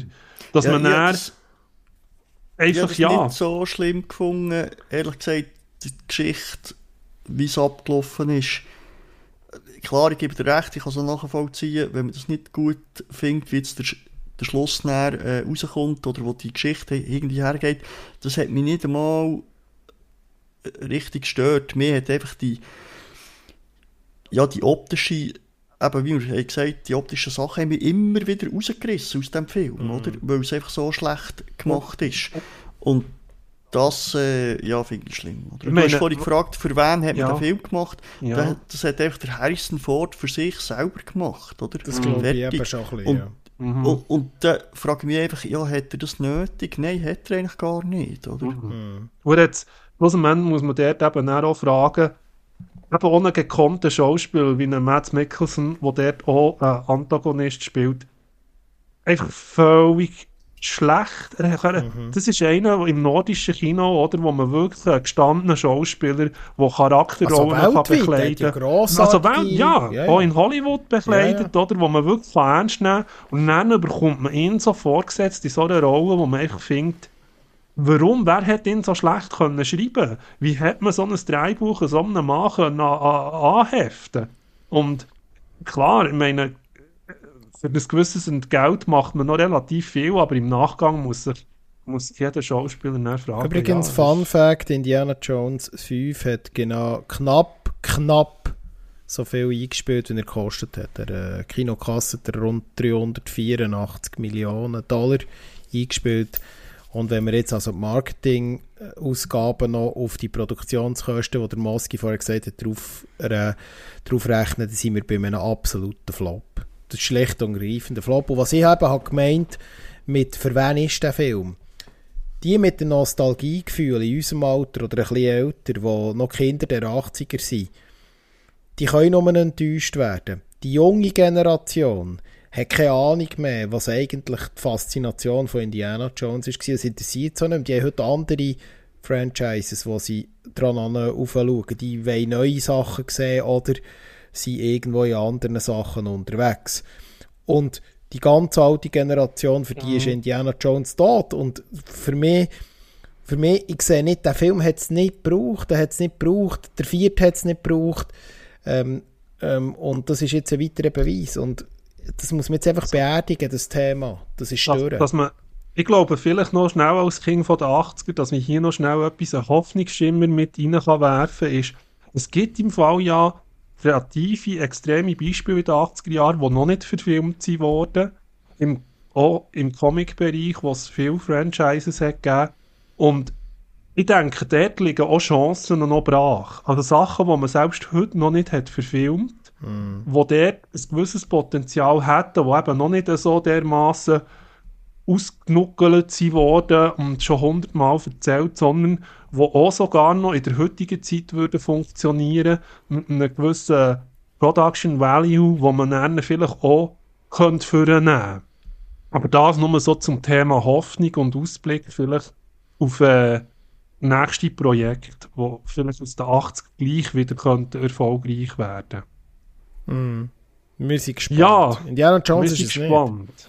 Nicht. Ah, das, ähm, nein, ich habe zwischen noch, noch etwas aus dem Serienfach, das mich sehr, sehr enttäuscht hat das Jahr. Ähm, und ich glaube, der Tommy hat es auch gesehen. Und zwar ist das die Umsetzung vom Literatur oder äh, ja, vom Buch-Bestseller Der Schwarm. Der Schwarm ist von Frank Schätzing ähm, ein dystopisches Sci-Fi-Buch, das äh, Anfangs 2000er erschienen ist. Nein, ich glaube sogar ein bisschen älter, ich glaube 90er. Ähm, wenn ich es richtig im Kopf habe. Und die Story kenne ich schon relativ lange. Ich habe das Buch gelesen, ich habe das Hörbuch mehrere Mal durchgelassen. Ähm, und seit Jahren werden die Filme recht sind die hin und her geschoben worden. Am Ende ist jetzt eine Serie umgesetzt worden in Co-Produktion, internationale Co-Produktion und unter dem Lied vom ZDF. Der erste Trailer hat eigentlich noch einigermaßen ansprechend ausgesehen. Ich muss auch sagen, es gibt durchaus auch lobenswerte Sachen an der Serie, aber, und darum ist es für mich eine grosse Enttäuschung, äh, ich tue dort so ein bisschen, ich sage jetzt mal, eine mittelschwere äh, Enttäuschung kommunizieren, so wie das jetzt vergleichbar ist wie beim Foundation vom Moski. Und dort war es eigentlich so, gewesen, dass ich einfach dass man die Essenzen aus dem Buch nicht verstanden hat. Man hat die, die Stärken aus dieser Geschichte nicht verstanden und ähm, hat eigentlich eine mittelmäßige, knapp mittelmäßige Produktion da aufgefahren, wo auch schauspielerisch stark schwankt. He. Muss ich wirklich sagen. Es gibt also zum Teil Taucher, zum Teil auch lobenswerte Leistungen. Ähm, aber summa summarum ist es tatsächlich eine grosse Enttäuschung gewesen, weil das Potenzial auch hier wieder von dieser Vorlage sehr, sehr gross war. Und ähm, ja, wenn man zur Thematik äh, Unterwasser, Tiefsee, Sci-Fi, ähm, fremde Existenzen, äh, etwas schauen dann sollte man das vielleicht eher ähm, im James Camerons The Abyss machen Dort funktioniert die Thematik viel, viel besser und das ist ein älterer Film. Und äh, dort hat er wirklich, dort funktioniert es sehr gut und das ist wirklich ein absoluter Top-Shot. Aber der Schwarm ist für mich einfach eine Enttäuschung gewesen, weil ich bin extrem Fan vom Buch und finde tatsächlich es eines der besten Bücher von Frank Schätzing. Und das ist einfach schade, das war eine vergeb vergebene Chance. Gewesen. Vielleicht hat man einfach die Rechte zu lange irgendwie rumgeäumelt und verschiedene Leute haben mal etwas rauffahren und dann haben sie es gleich nicht umgesetzt und äh, jetzt ist es gleich so eine halbpatzige äh, Umsetzung geworden und das ist schade für die Grundlage, für die Vorlage. Aber ja, ich weiß nicht, habt ihr reingeschaut oder habt ihr es gar nicht gesehen? Ich hatte es eigentlich auf meiner Watchlist gehabt, aber hatte es dann durch eben die Kritiken, die da so im Vorfeld plötzlich bekannt wurden, habe ich habe ich die, die Serie dann rausgeschoben und habe sie eigentlich mhm. im, am Schluss nicht, nicht wirklich mehr angeschaut. Gehabt. Darum kann ich jetzt auch nicht zu viel Worte darüber verlieren. Aber äh, es ist ja auch, wie du hast gesagt, oder in der Fachpresse hat man sich dort auch darum gestritten, um das grosse Potenzial, eben auch gerade um zeitgemäße Themen, äh, eine riesige Vorlage hat geliefert und dann eigentlich etwas nicht ganz Außergeordnetes scheint eben in der Kritik ersichtlich zu sein. Also, schade, ja, wahrscheinlich ist das einfach ein äh, verschenktes Potenzial, wie du es hast gesagt. Ich kann gar nichts sagen, kenne ich gar nichts. Aber ich mache gleich weiter. Und jetzt gehen wir ein bisschen ans Herd eingesottigen. Weil ich jetzt noch drei, ich habe noch drei Nennungen. Und jetzt gehen wir ein bisschen ins Kontroverse, glaube ich, rein. Müssen wir ein bisschen diskutieren. So, ich fange mit dem ersten. Muss ich Alkohol holen? Ja, vielleicht, ja. ja, die Flasche bei mir? Nein. Nein, ich fange mit dem ersten Film an, wo die Erwartungen halt hoch waren und die jetzt für mich persönlich nicht erfüllt, erfüllt wurden. Es ist kein schlechter Film, aber es hat halt einfach nicht gepasst und das ist der Killer von Fincher, der neue Film, der schon mit Spannung erwartet ist worden und hat echt für mich die Spannung nicht können lösen Wir haben ja ausführlich eigentlich darüber geredet in einer Podcast-Folge. Mhm. Ähm, ja, ich, ich habe eigentlich das Gefühl, der Film der versinkt einfach ein bisschen im Mittelmaß, so, jetzt für mich. Mhm. Und irgendwie wird Bring niemand auch, mehr ja. über den, es ja. wird niemand mehr über den reden. Und das ist echt das Schlimmste, was so einem Film kann passieren oder? Es ist das Schlimmste, was einem David Fincher-Film kann passieren Ja, eben, ja, ja genau. Vor allem, weil gerade der Fincher, oder, der viel Wert legt auf eigentlich, äh, seine Protagonisten, wie du sagst, oder? Und hier muss man wirklich auch sagen, das kann ich sehr gut nachvollziehen, dass das auch für dich Enttäuschung ist, weil dort der Protagonist, oder jetzt der Fassbender, der ist eben nicht emotional greifbar. Mm. Nicht einmal in dieser Unterschwelligkeit hat man manchmal das Gefühl, erreicht er einem. Und da kann ich es jetzt verstehen, dass du das so empfindest. Also, und eben, es hat so viel Potenzial mm gehabt, auch mit denen, er führt ja dauernd Selbstgespräche, oder? Und aus dem mhm. hat man so viel mehr können machen, mhm. für dem Charakter viel mehr Teufel zu geben, viel mehr Emotionen zu geben. Und das heisst, das ist völlig verpasst. Und, und auch Kontroversität, oder, wo der Charakter in sich trägt. Mhm, mhm, oder? Genau. Also es, es wäre eigentlich von Ausgangslage her ein spannender Charakter, der aber in sich innen zerfällt und einfach so ruht. Und es fällt dem dann schwer, wie mit diesen Motiven, die ihn bewegen, die eben auch nicht so wirklich transparent werden manchmal, wo man einfach zu wenig gecatcht wird von ihm da gebe ich dir wirklich auch recht, das ist, das ist auch, sagen wir es einfach auch, verschenktes Potenzial. Mm. Weil eben gerade dort der Fincher eigentlich ja enorm gut wäre in dem, in dem Genre, oder? Also dort, dort muss man wirklich sagen, wäre er auch ein Mann des Könnens. Mm. Aber der Fassbender könnte so überbringen, oder? Oh, absolut. Das ist ein Top-Schauspieler, absolut. Ja. Mm, mm. Aber das Problem ist, ähm, für mich dort, äh, ich sage es jetzt ganz böse, wer der Film nicht von David Fincher, von irgendeinem mittelmäßigen oder mhm. nameless Regisseur, der würde in der Luft zerrissen werden. Der würde in der Luft zerrissen werden. Mhm. Aber wenn das Prädikat Fincher draufsteht, gehst du mit einer anderen Erwartungshaltung her. Und was mir darum auch ein bisschen enttäuscht hat, und das habe ich glaube auch gesagt, dann, wo wir ihn besprochen haben, Moski, er ist extrem geradlinig für einen Fincher-Film. Da gibt es nichts. Er hat keinen Twist, das stimmt. Er hat keinen Twist. Jetzt kann man sagen, braucht der Film einen Twist? Nein, es braucht nicht jeder Film einen Twist, okay. Aber dann verzeihen wir wenigstens irgendwie nicht die 0815 Crime-Rache-Story, die ich schon in tausend anderen Filmen schon mal gesehen habe. Und das in viel besserer Form. Weil das, was der Film inhaltlich erzählt, das ist etwas, was ich also wirklich aus hunderten Filmen kenne. Und das ist jetzt nicht mal Ja, ausfällt der ganz Spannungsbogen irgendwie. Oh, das kommt noch dazu, oder? Wenn also, also, ja. Wenn du natürlich näher plötzlich Seven erwähnst, oder?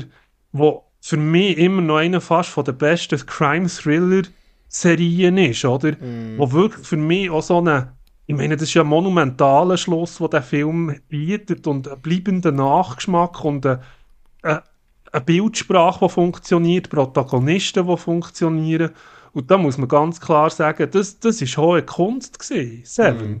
Und, und da denkt man dann schon, boah, da hat man so etwas mal hergebracht, aber in Neuzeit, und jetzt sind wir vielleicht wieder ein bisschen bei den drei Büchern auch, also die Diskussion, es zieht sich ja auch ein bisschen einen roten Faden im Moment, dünkt mich durch das Ganze, hm.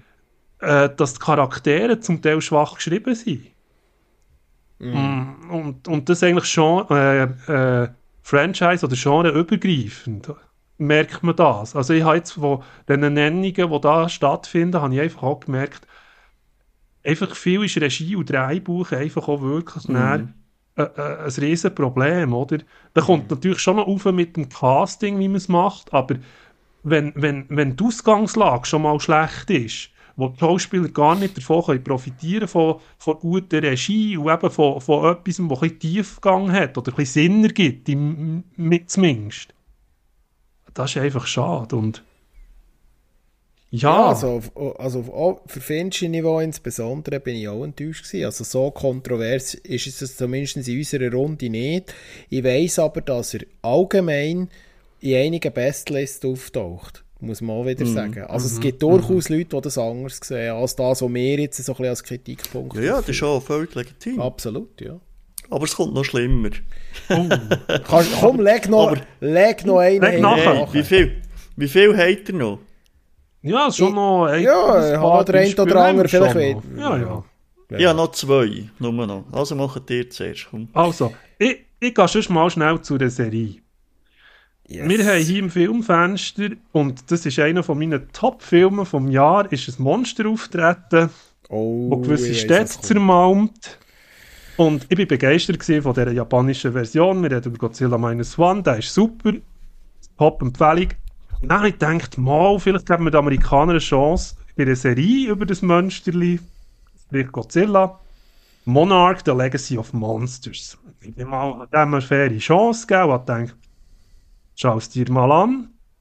Und es hat auch sogar Schauspieler drin, die ich ja eigentlich auch wirklich schätze. Kurt Russell hat für mich in vielen Rollen einfach abgeliefert. Aber, äh, und sein Sohn kommt ja auch noch vor, der Wade Russell eigentlich als Junge, der ihn dort verkörpert in dieser Geschichte, wo sie auf multiplen Zeitebenen spielt und so. Aber dort ist auch wieder, das, eben, dort sind wir wieder bei den Figuren beim Dreibuch das ist jetzt wirklich also zum Teil auch für mich Trash gewesen. Das sind so flache Witze und er baut mir irgendwie wieder so eine IT-Frau ein, wie man es eben auch schon hundertmal hat gesehen, so eine verschrobene, aber wo man auch nicht wirklich abkauft. Und äh, eben auch die ganze Geschichte um, um das Monster, um Godzilla herum, hat man auch das Gefühl, eben, da ist einfach zu wenig, zu wenig Liebe drin, auch zu wenig Thrill in dieser Geschichte drin. Mm. Also, man switcht der zwischen Vergangenheit und Gegenwart und, und irgendwo ploppen dann per Zufall wieder andere Monster auf in der Eis-Ebene, Eis, ähm, wo sie da mal landen und so beliebig und zum Teil eben auch wieder, sind wir wieder bei Machart oder auch gewisse Effekte, wo man wieder muss sagen, da geht es selbst auf Serienniveau einfach wirklich mehr und ich habe mich wirklich dann etwa in der glaube, ist es vierte oder fünfte Folge. Ich habe lange durchgehabt, habe meine Hoffnung am Leben behalten und gefunden, es wird einfach hier nicht besser. Und ich habe mich dort wirklich mhm. daraus rausgeschlichen und habe gefunden, leider nein. Also, man weiss, dass man solche selbst monsterbasierten Geschichten in der heutigen Welt, sei es im Film- oder Serienformat, einfach besser kann erzählen kann. Eben auch der Spannungsbogen, oder? Es braucht, es braucht, und das ist auch so etwas, was ich finde, es braucht Charaktere, die ich meine nehmen, und einen Spannungsbogen, den man aufbauen kann. Und Monarch hat dort für mich einfach wirklich versagt. Ja. Ich weiß nicht, habt ihr sie gesehen, Monarch? Ja, nach drei, ja, nach drei Folgen abgebrochen, aus den genau gleichen Gründen wie du und habe eigentlich dort nicht einmal mehr viel anzufügen, muss ich ehrlich sagen. Es ist eigentlich genau die Essenz, was das Problem ist. Man hat wieder mal das Wesentliche nicht verstanden. Man hat wollen irgendwie eine Background-Story dem Monsterverse geben, aber die Background-Story ist so irgendwie zerfahren und, und undurchsichtig und man kommt nicht so richtig dahinter. Die Schauspieler sind zum Teil noch recht solid. Es gibt durchaus gute Parts drin, wie du das richtig angefügt hast. Aber am Ende des Tages funktioniert die Geschichte nicht und das Drehbuch somit. Und das ist ein riesiges Problem. Ähm, bei den Effekten wäre ich jetzt ein bisschen gnädiger. Ich finde es durchaus ansehnlich, das meiste, dort, wo ein Monster äh, äh, zeitweise auftauchen. Ähm, aber es geht sicher mehr, ja. Aber äh, ja, Monarch ist nicht die erhoffte tiefgründige Adaption von den Amerikanern zum Thema Godzilla. Es ist schlicht und ergreifend der Versuch, eine Tiefgründigkeit reinzubringen. Und dort ist man, glaube ich, gescheitert. Und ich denke, es bräuchte dort auch nicht eine Fortsetzung. Ich weiß gar nicht, was dort entschieden ist, ehrlich gesagt. Mhm. Mhm. Und jetzt, so viel wie ich Apple TV Plus immer lobe, hat jetzt doch so eins oder zwei äh, Produktionen, die dort, ja, nicht ja. so gut ankommen. Ja. Der Tommy hat jetzt schon zwei erwähnt. Ja, tut mir leid für und, Aber es ist halt es so, ist ja. Also, weißt, also, es ist, nein, also, ich, also ich habe so, ich habe es nicht gesehen, ich, ich wollte gar nicht jetzt da Apple irgendwie verteidigen. Und es ist ja klar, je mehr das man produziert, je kann, kann nicht einfach alles ein Hit sein, oder? Mhm. Mhm. Jetzt, ja. jetzt musst du aber den Kontrovers noch rausholen, Moski. Irgendeiner Nein, du bist jetzt zuerst dran, Mephisto. Also. Ja, wie soll ich euch das jetzt erklären? Ähm, es ist ja so, ich habe mich eigentlich noch gefreut darauf, dass eine Trilogie abgeschlossen wird im Kino. Wir springen wieder ins Filmfach. Ähm, ich habe mit einer gewissen Erwartungshaltung gedacht, ja, warum nicht Equalizer 3 schauen? Uh. Bin, bin eingeladen worden ähm, von meiner lieben Freundin für den Film. Wir haben nämlich die beiden Vorgängerfilme zusammen geschaut und finden beide eigentlich gut. Solid. Ähm, ich glaube, wer Equalizer nicht kennt, diese Filmserie ist so ein bisschen von und mit oder vor allem mit äh, Denzel Washington als ehemaliger CIA-Mann, ähm, der da im Ruhestand äh, so ein bisschen im Alleingang irgendwelche ähm, Crimes auflöst und so ein bisschen in der, ja, so ein bisschen in der Tradition von, von Bourne und anderen Vertretern von diesem Genre ähm, dort mit einer gewissen ja, direkten Gewalteinwirkung seine Gegner erledigt. Und ähm, ich hätte es eigentlich noch gern, so das direkte, kaltschnäuzige ähm, äh, Kino, das hat für mich in den ersten beiden Equalizer-Filmen eigentlich gut funktioniert. Da hat zum Beispiel im zweiten Teil, aha, da sind wir wieder, Pedro Pascal noch als Gegenspieler recht gut funktioniert.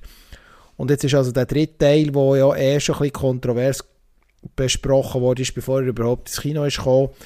Ähm, und das ist wirklich auf der ganzen Linie eine sehr, sehr grosse Enttäuschung gewesen, muss ich wirklich sagen. Also der hey, Film hat es nicht gebraucht. Wir haben im Fall ein Match. Wir haben hier ein Match, also ich, ich kann jetzt nochmal anfügen, das, was jetzt du hast gesagt, über die zwei ersten Teile, dort habe ich noch so das Gefühl gehabt, das geht, das irgendwie mhm. funktioniert. Also die zerreißen jetzt, weißt du, sie jetzt nicht nein, Oscar-Kandidat, das nein, hat man aber auch nicht nein, erwartet, weißt du wir unterscheiden ja immer zwischen stabil, ansehnlich, ja. unterhaltend und ja. zwischen, ah, jetzt ist hier noch so ein bisschen knapp ein Gewaltexzess Mittel zum Zweck, dass es überhaupt noch irgendetwas gibt, wo man hier kann rausnehmen kann. Und so ist es mir bei dem gegangen, oder hier. Es hat, es hat so ein bisschen Gewaltdarstellungen, wo man sagt, oh, ah, jetzt trumpfen wir mal auf, oder? Und, und damit hat es oder? Wir wollen ein bisschen äh, äh, äh Effekt erzeugen, aber schlussendlich hat man die Franchise einfach lieblos hier auch ein bisschen an die Wand gefahren. Weil man einfach findet, einen mehr. Und weder Dreibuch und oder ich finde jetzt auch gerade Denzel, und der, der hat sich auch bewiesen als Schauspieler, ist einfach hier deklassiert, sagen wir mal, oder? Er, er, er, mimt, er mimt hier wirklich nur noch so einen stonischen ja, er ist so lustlos in diesem Film. Ja. Er ist so lustlos. Als wäre er einfach nur noch der, um das Geld abholen. Es ist wirklich... Ja, ja. Als hätte er ein bisschen so Ferien machen in Italien. Ja, genau. Ja. Er hat auch ein bisschen Ferien machen in Italien und nebenbei noch Film drehen. Äh, da die neue Story in Italien spielt. Das muss man vielleicht noch anfügen, für die, die den Film genau. nicht gesehen Genau. Ähm, und äh, das ist einfach das, was ich nicht, äh, ja, ich bin einfach sehr enttäuscht, muss ich wirklich sagen. Es war einfach eine Enttäuschung gewesen. Ähm, leider Gottes, äh, aber so geht so es manchmal, gell? Yes. Da habe ich euch wieder vorgelassen, weil ich keinen einzigen gesehen von diesen Filmen. ja, die ersten Und, zwei sind oh, eigentlich sehr unterhaltsam, finde ich.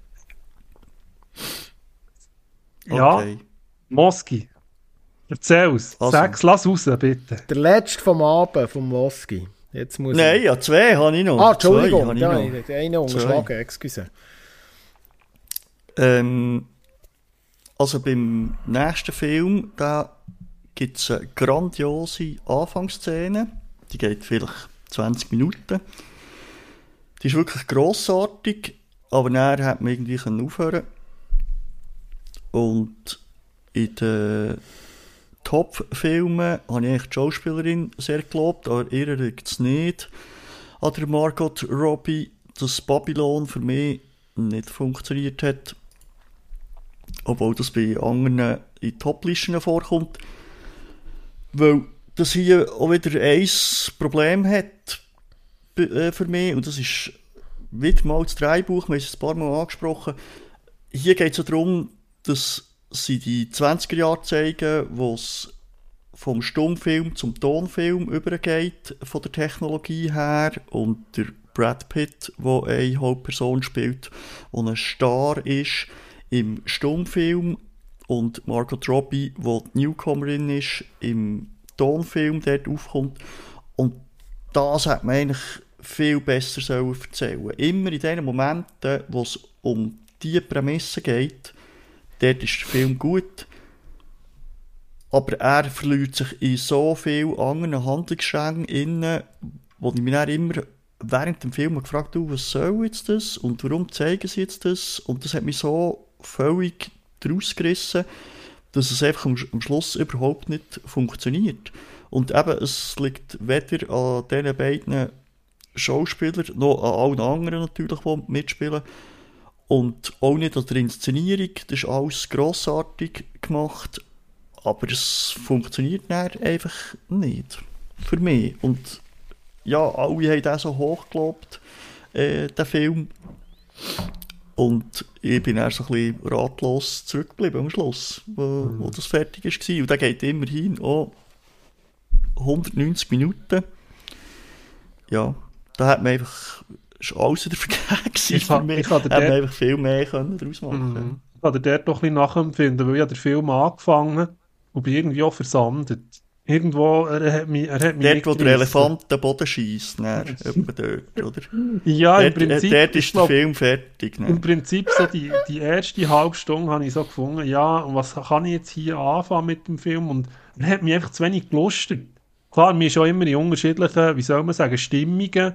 Und aber er hat bei mir dann nicht, nicht weiter funktioniert. Er bin dort wieder rausgefallen. Aber es hat mich auch nicht mehr interessiert, ja. Gut, ihr kennt ja mein subjektives Problem. Ich habe es dann schon gesagt beim Filmfenster, wo du schon einmal über den Film hast geredet. Ich habe schon nicht gerne Filme, die über das Filmen machen erzählen. Mit ganz wenigen Ausnahmen. Ausnahmen, ja, äh, beim Tarantino, Once Upon a Time in mm. Hollywood, hat das einigermaßen für mich funktioniert, aber es gibt ganz viele Vertreter aus diesem Subgenre. So. Und das ist einfach nicht, mein, es ist nicht mein Cup of Tea. Äh, das sind mm -hmm, sicher -hmm. gut gemachte Filme, die erzählen zum Teil gute Stories, aber Filme über das Filme machen, da komme ich meistens nicht so rein. Das ist aber wirklich ein subjektives Problem ja. für mich. Das ist also nicht glaube, mein Ding. Filme über das Filmen machen müssen, glaube ich, eher in die surrealistische Ebene für mich oder so in, eine, in einen gewissen Freak-Faktor mhm. münden. Mhm. Ja, oder? Ja. Der, der funktioniert für mich. Oder dann sage ich, ah, okay, hier ist etwas ein obskur oder abstrakt und es nimmt sich auch nicht ganz ernst, oder? Und will sich dann so ein bisschen behaupten eben. Im Sinne von, mhm. was ist die Intention von einem Regisseur oder so, gesehen und so. Und wenn er das gut über kann bringen dann bleibt es so interessant und dann bleibt man eben auch dran. Aber wenn, mm. wie du sagst, ein bisschen klischeehaft alles ein bisschen angespult wird, bös gesagt, dann, dann, ja, dann verschwindet halt auch ein bisschen vielleicht das, was ich spüre bei dir, eben, wie du es sagst. Das ja, Interesse. Aber er will ja auch, er will ja ein Exzessfilm sein. Ein Film, der den Exzess ja, zeigt. Und wenn man, ja. das, da siehst du jetzt eben den Unterschied. Ein mhm. Exzessfilm, der funktioniert, ist zum Beispiel Wolf of Wall Street. Für mich. Mm. Das ist schon ein mhm. Exzessfilm. Der zeigt auch Exzesse mhm. in, eine, in einem Umfeld, wo man es vielleicht jetzt nicht in allen äh, Bereichen so erwartet. Und dort hat es für mich funktioniert. Dort habe ich überhaupt kein Problem gehabt, reinzukommen. Aber hier hat jetzt zum Beispiel der Exzess für mich der hat es theatralisch und aufgemacht und es inszeniert gewirkt. Für mich ist es ja, grotesk auch ein Aber keine Ahnung. Das ist auch also, zum Beispiel das Problem. Weißt, das ist ja auch, aber das war ja auch so gewesen in diesen goldigen 20er Jahren. Ja. Oder? Aber die Exzesse, das ist nach der Anfangsszene, die ich vorher ja. erwähnt habe, ist das erzählt und ich als Zuschauer als kapiert, oder? Mhm. Und nachher kann ich eigentlich die andere Geschichte erzählen, mhm. wo eigentlich ja die spannend wäre, oder? Der Übergang und eben der Star, der da ist. Nicht aber, aber das nicht kann überbringen in der, in der Tonwelt oder im Tonfilm innen, oder? Und das funktioniert nur so in Teilen. Mhm. Aber weil man es eben mhm. verliert, mhm. weil man immer wieder den Exzess will zeigen oder? Mhm. Aber ja. Ja. Ich habe da leider noch etwas im Serienformat, das wieder auf den Apfel zielt, von Apple TV Plus Leute. Nein, Mo, Tommy! Mo, es tut mir leid, aber ich, du, du merkst, ich, ich probiere dort wirklich Apple irgendwo ähm, eine Chance zu geben in einem Serienformat. Aber und haben Ted Lasso ist immer noch nicht geschaut. das ist ja so. Und dort sollte mir wahrscheinlich mal die Zeit rausnehmen.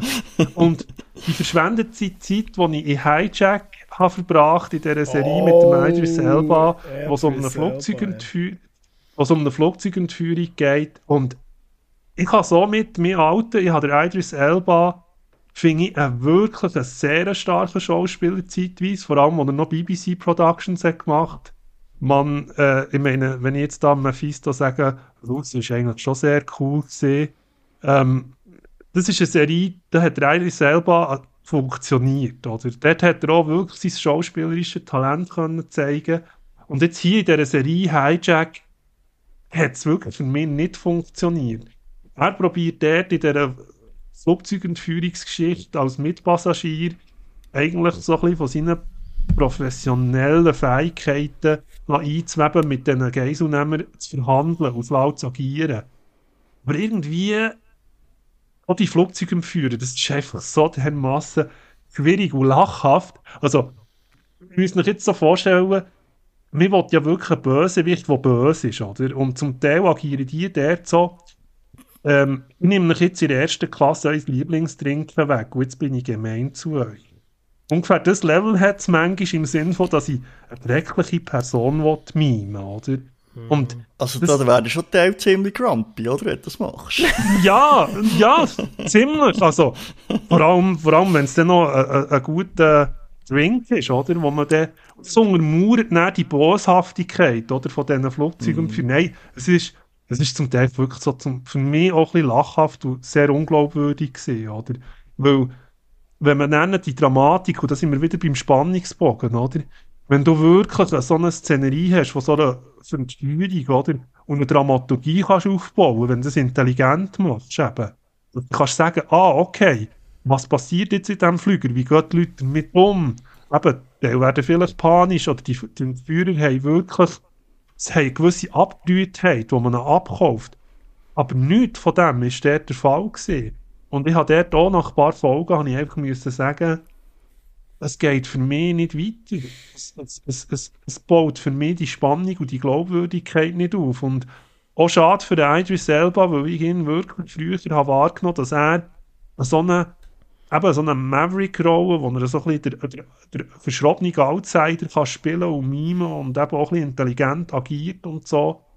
Das hat gar nicht können ausspielen in dieser Serie für mich. Und das ist extrem schade. Da bin ich auch sehr enttäuscht gewesen, weil ich doch eben mit mehr Erwartung auch ein bisschen rein bin.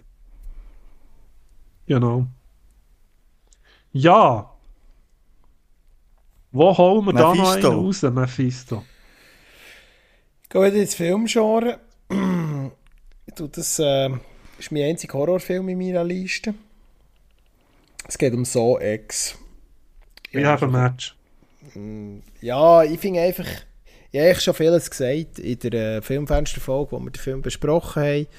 Ähm, darum wollte ich mich nicht zu fest wiederholen. Es ist einfach für mich eine tote Serie, eine Serie, die es nicht mehr braucht, wo ähm, auch in dem, nachdem Spile bereits ins ganz unterste Regal hat gelenkt, ähm, ist so Ex für mich eigentlich ein Versuch von einem Reboot ja so halb, weil man ja ähm, äh, eine Story erzählt, die zwischen zwei alten Filmteilen spielt, wie ja bereits, glaube der Tommy ist, du hast das dann sogar richtig ja. ergänzt, wenn ich es genau. richtig im Kopf habe. Zwischen Teil 1 und 2, ja. Genau.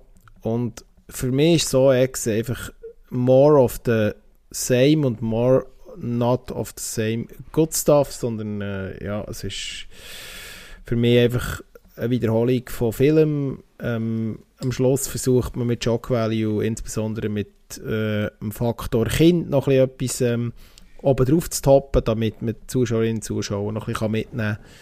Für mich ist es mit Abstand einer der schlechtesten kommerziellen Horrorfilme vom Jahr. Ähm, kommerziell meine ich, wo wirklich auch gross vermarktet wird, ähm, vielleicht noch äh, zu nennen mit den An und anderen Sachen, die da nicht so gut funktioniert haben. Aber so X ist einfach für mich jetzt wirklich, jetzt ist der Sarg noch gut in die Sorei jetzt eingeschlagen, jetzt hört auf. Aber ich habe gehört, es geht ja schon wieder weiter. Also sie geben noch nicht auf. Mm. Offenbar spielt er immer noch genug Geld ein. Ähm, und es können immer noch genug Leute daran Geld verdienen, um es jetzt ein bisschen sehr, sehr zynisch zu formulieren. Ja, was wollte man sagen? So ist tot. So braucht niemand mehr. Und äh, ich, ich, sehe auch nicht, was mir so X jetzt hier noch Neues erzählen will. Und darum ist es äh, eine Horrorfilm-Enttäuschung, eine der kommerziellsten und grössten Horrorfilm-Enttäuschungen. Ein bisschen absehbar gewesen, ehrlich gesagt. Für viele vielleicht auch nicht, ich weiß es nicht. Aber für mich eigentlich schon ein bisschen. Ja. Aber ja, ich weiß nicht, ob ihr noch etwas anzufügen habt. Bitte. Mm, nein, das ist, glaube ich, ausverzählt. Da kann ich glaube nicht mehr viel ergeben. Die Story ist ausverzählt. Ja. Äh, äh, Moski, bist du durch? Mhm. Nein. Also, jetzt drop noch einen. Jetzt, äh, jetzt drop ich noch einen. Mephisto, nimm noch einen Schluck Gin. Wieso? So schlimm? Ja. Oh, jetzt, äh, weil, jetzt muss ich den Sturzhelm anlegen, oder was? Ja, weil der Film ist in deiner Top-Liste aufgetaucht. Und bei mir hier leider und die la Bombe platzen.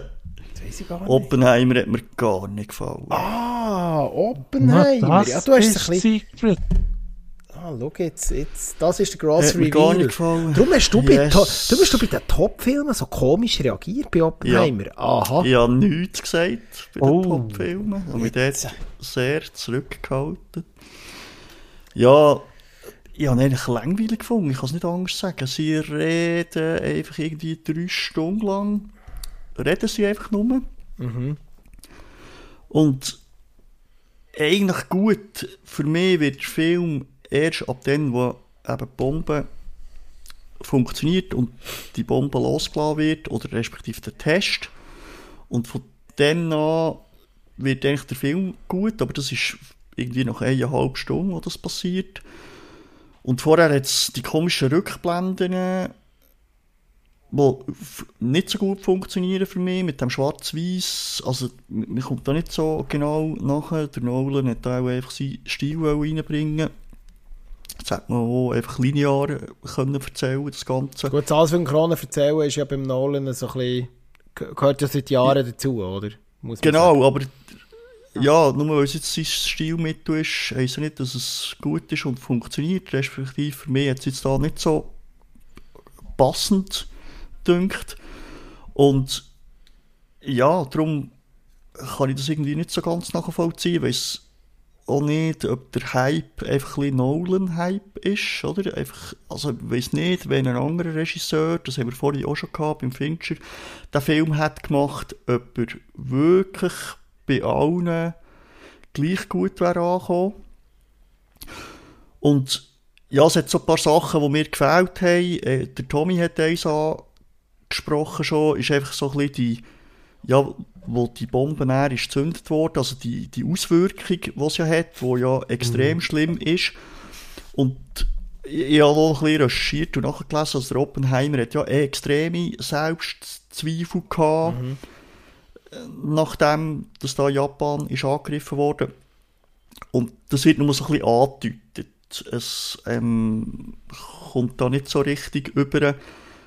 Und das hat man schon auch noch Mhm. ja, einfach die ganzen Auswirkungen ein dramatisch können zeigen was hier, das ist der Erfinder von der Atombombe, gut, schon, irgendeiner hat es ja schon erfunden oder gemacht, das wird ja im Film gezeigt, oder, dass es irgendeine andere Nation sicher geschafft hat, aber eigentlich, ja, was man hier eigentlich für ein zerstörerisches Werk hat gemacht, das kommt irgendwie viel zu wenig über und das finde ich ein schade, das hat irgendwie reingepasst Tommy? Ja, ich glaube, ich wollte gerade einschwenken drauf, oder? Weil das war ja auch gewesen, weil er nicht in meinen Top 10 ist gelandet, oder? Weil, weil ich dort einfach das Gefühl hatte, das kritische, betroffene Element, das ich mir hier hätte gewünscht, oder? Wo, der, wo das Potenzial hat geboten, gerade eben bei so einer Thematik, das hat mir ja gefällt. Ich glaube, in gewissen Machartelementen und in gewissen äh, Regieelementen ist er gut gemacht, an sich, vor Handstift. Mhm. Aber einfach für mich, eben, wie du es vielleicht auch empfindest, dort sind wir auch so ein bisschen ähnlich, Moski, dass man dort mehr hat müssen darauf schauen, nicht um die Rehabilitierung von der Figur Oppenheimer als Person politisch oder menschlich, sondern mehr Zwiespalt mit dieser Massenvernichtungswaffe umzugehen. Also er eben auch als Mensch, der dort daran beteiligt war. Also der, der kritisch betroffene Unterton hat der Nolan, und ich schätze den Nolan, ich finde ganz viele Filme von Christopher Nolan sehr gut in der Ausführung, in der Machart oder in der Stimmung. Aber dort, dort sind wir uns, glaube ich, sehr einig, dass ich eben auch den, den Unterton nicht gespürt habe. Zu wenig halt. Aber ich glaube, du, Mephisto, hast ja das ein bisschen anders wahrgenommen. Du bist ja dort weniger ja, kritisch. Ich glaube, ich einfach eine andere Erwartungshaltung gehabt, weil ich ja, ja. vorher einfach schon ein bisschen gehört, dass der Fokus vom Film komplett auf die Person Oppenheimer ist und ich habe auch das Gefühl, dass der Nolan erwartet hat, dass sich der, die, die Auswirkungen mit der Entwicklung von der Atombombe, dass sich der Zuschauer muss erschließen aus aus dem, was innerhalb von der Fokussierung auf die Person Oppenheimer passiert. Und er hat das gar nicht zeigen Und ich verstehe, dass man das nicht gut findet. Aber wenn du mit der Erwartungshaltung reingehst, dass dir ein Biopic mit ein bisschen drumherum, mit ein bisschen Umbau vom Oppenheimer selber gezeigt wird, ähm, dann finde ich, funktioniert es gut. Und er hat filmisch einfach ein paar sehr, sehr spektakuläre Sachen. Das ist nicht nur die Explosion selber jetzt vom, vom Atombombentest, der ja real stattgefunden hat. Das ist ja eine reale Explosion gewesen. Dass, äh, dass der, dass der äh, Nolan auf solche Sachen Wert legt, das wissen wir ja.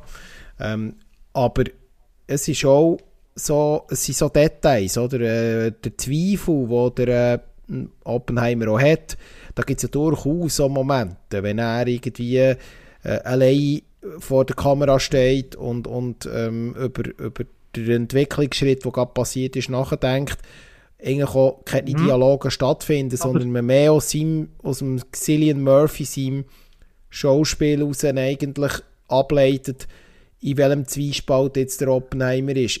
Er, was ich es vielleicht ein bisschen unvollständig eher finde, ist nachher, dass, ähm, dass es so ein bisschen unklar ist, wie er denn wirklich zu seiner Arbeit steht. Vielleicht hat man das bewusst weggelassen. Ähm, das kann ich, nicht, kann ich nicht sagen, so tief bin ich auch in der realen ähm, Biografie jetzt nicht von ihm. Aber am Ende des Tages ähm, ist es so mutig, eigentlich ein Biopic so zu verfilmen und äh, nicht einen Unterhaltungsfilm zu machen. Aber er ist bei mir jetzt ja, auch nicht. So. Er ist ja bei mir im Mittelfeld von der Top 10 gelandet. Der ist ja nicht ganz vorne dabei. Aber äh, ja. Weil er hat mit dem Film ist da doch in vielen Teilen noch können überzeugen Also, äh, was da für Montagen, Bilder mhm. und so gezeigt werden.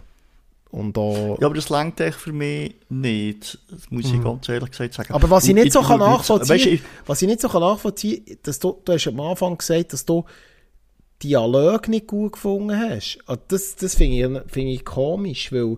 Nein, nicht nur Dialog. Ich finde, es ist viel zu viel. Es wird einfach drei Stunden lang nonstop geschnurrt.